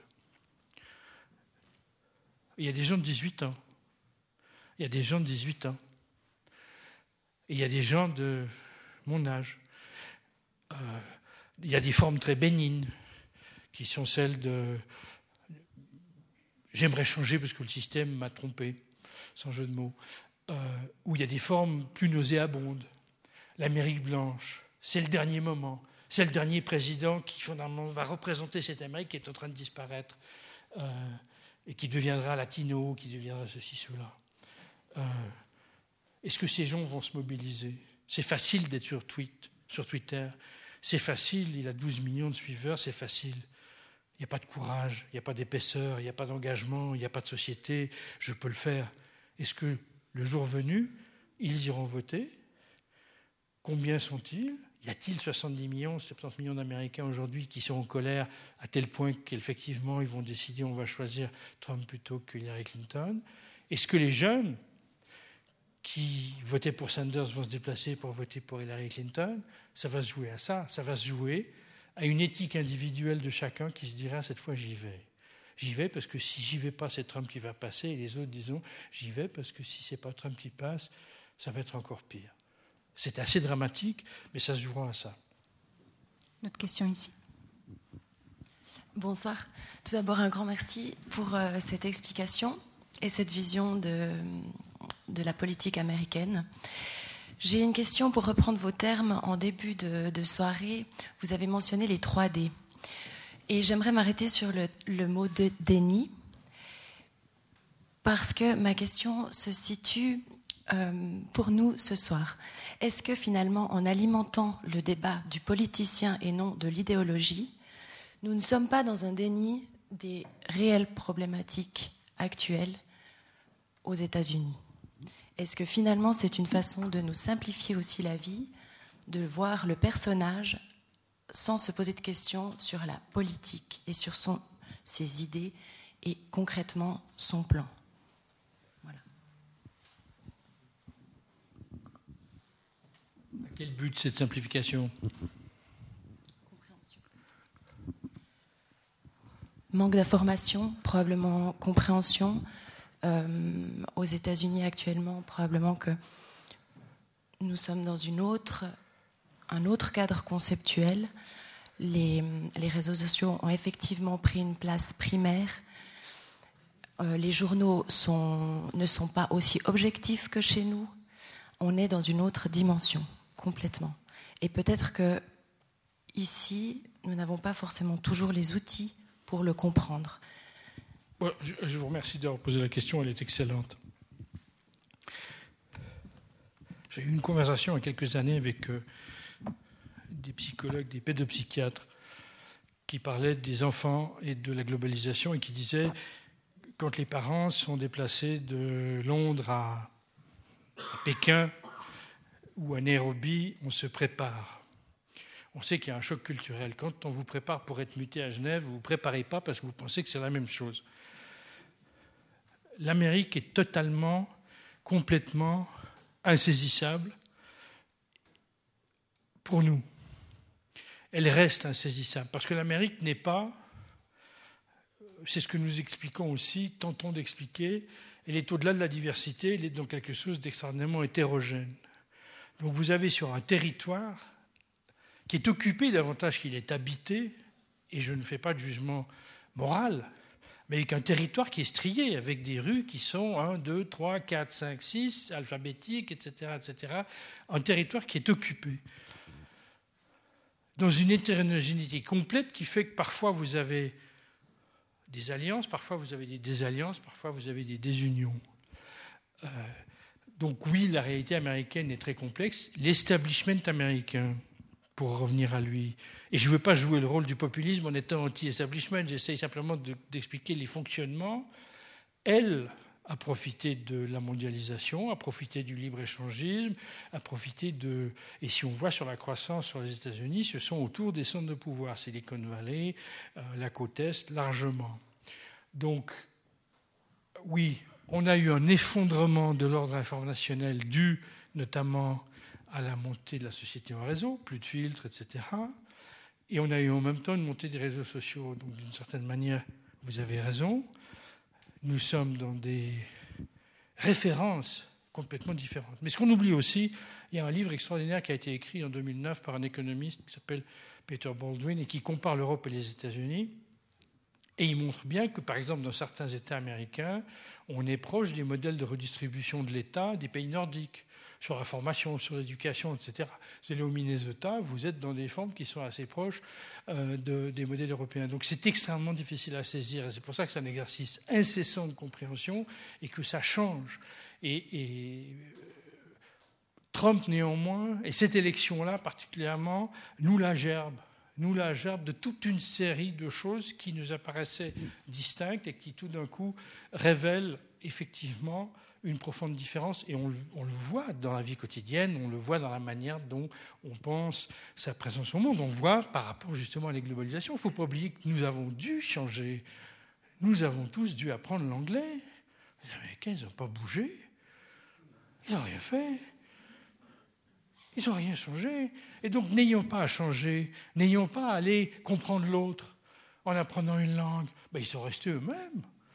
Ils sont restés eux-mêmes. Et que ça, c'est une différence assez fondamentale. Euh, maintenant, la comparaison, il faut la faire aussi, c'est vrai, avec la Russie, avec la Chine. Euh, euh, si on regarde aujourd'hui l'Inde, et nous sommes infiniment moins familiers de l'Inde, de la Russie et de la Chine, simplement parce que linguistiquement, parce qu'il n'y a pas de soft power indien, Bollywood on ne le regarde pas trop, il n'y a pas de soft power chinois ou de soft power russe, alors que nous consommons tous, euh, avec beaucoup d'ambivalence, les, productions américaines. Donc on a en fait le sentiment qu'on comprend, et vous avez raison, on est dans une société qui est assez profondément différente. Je quand même une bonne nouvelle par rapport à l'abomination de la peine de mort. Le New York Times hier a fait un éditorial pour dire c'est le moment d'abolir. C'est le moment d'abolir. C'est un moment. J'étais il y a trois jours avec un, débat sur la peine de mort avec Ruth Dreyfus, qui, fait partie du comité pour l'abolition. Il disait c'est horrible, l'Amérique n'y vient pas. L'Amérique est en train d'y venir. Tout d'un coup, donc les choses évoluent. On est dans une société hétérogène, pas du tout comme nous avons des sociétés chez nous. Ce sont des modèles différents et des modèles de se représentant différemment. Une dernière question ici. Oui, euh, en fait, est-ce qu'on n'est pas en train de se demander si Donald Trump a fait un immense, de toute façon gagné, un immense coup publicitaire oh, pour lui? Euh, Moi-même, je ne connaissais pas Donald Trump il y a 3-4 ans. Aujourd'hui, je pense que le monde entier le connaît. Tout est bénéfice pour lui. Et est-ce que ici, en Europe, par exemple, dans 5 ou 10 ans, par exemple en France, on n'aura pas un jour ce même genre de type qui va arriver euh, hors de la politique et nous faire le même euh, genre de scénario bah, C'est déjà un peu le cas. C'est déjà, c'est déjà bien parti. Hein. Euh, oui, ça viendra. Ça, je, crains que ça viendra. L'espoir, et c'est pour ça aussi que je vous dirais très franchement que nous avons euh, essayé à travers ce livre de, de prendre une posture très journalistique, qui était de dire euh, stimulons la réflexion, euh, ne fermons pas forcément les portes, euh, essayons d'expliquer, de comprendre les mécanismes. C'est aussi pour justement inciter à la réflexion, c'est de vous dire attendez, là, il se passe un truc, etc. La Suisse, et c'est une des choses, pas cocorico, mais c'est un pays effectivement exceptionnel. Quand vous regardez, on le sait en comparaison avec l'Europe, mais il est exceptionnel précisément sur ces questions essentielles et importantes aujourd'hui qui sont la construction du vivre ensemble et le discours politique. La Suisse à des institutions extraordinaires, avec toute une série de mécanismes. Ce n'est pas spectaculaire, c'est lent, c'est ce qu'on voudra. Mais nous sommes consultés. Nous sommes consultés, nous pouvons nous exprimer, nous avons des espaces communs, nous avons un service public qui, Nolens Volens, fait extrêmement bien son travail, nous avons une familiarité avec la politique. On voit des tendances populistes en Suisse, mais elles sont défaites. Comment sont-elles défaites quand elles sont exposées? On a quand même, le Conseil fédéral a quand même, et le système suisse a éjecté du Conseil fédéral, c'est quand même pas rien. Euh, à Christophe Blocher à un moment. Donc on a des institutions extraordinaires et surtout, et c'en est la preuve, c'est pour ça que je vous disais le plaisir d'être ici, ce sont des soirées comme ça qui comptent, qui font que justement... Et, donc c'est vrai que nous sommes en partie protégés. Donc nous on se dit, nous étant Stéphane et moi, euh, défendons ce qui doit absolument être défendu, mais embrassons aussi cet avenir, on n'a pas tellement d'autres choix, et donc il faut le comprendre. Euh, mais oui, c'est un coup de pub. Comment il va s'en sortir? Ben, Il finira par devoir payer des impôts. Euh, euh, on verra. On verra finalement la finalité de son, de son débat. Je ne pense pas qu'il quittera, je ne pense pas qu'il abandonnera un rôle d'agitateur, de provocateur dans la vie politique américaine. Ça pourrait même peut-être être intéressant pour lui de rester dans ce rôle de provocateur et de ne pas rentrer dans, le système, parce que ça serait peut-être la fin de son effet euh, auprès des, classes populaires. En tout cas, merci beaucoup Philippe Mota, parce qu'avec ce double éclairage à la fois sur euh, les 30 dernières années de l'histoire euh, américaine, c'était absolument passionnant de voir comment on, on peut arriver, comment les conditions de possibilité d'une arrivée et d'une telle valorisation d'un Donald Trump, et aussi tout l'enjeu euh, des nouvelles technologies, que ce soit pour la vie politique, mais aussi pour le vivre ensemble. Et j'aimerais terminer en disant que vous nous avez été très aimable à l'égard du Club 44, mais c'est aussi par la qualité d'intervenants comme vous qu'on peut continuer. Merci à vous. Merci.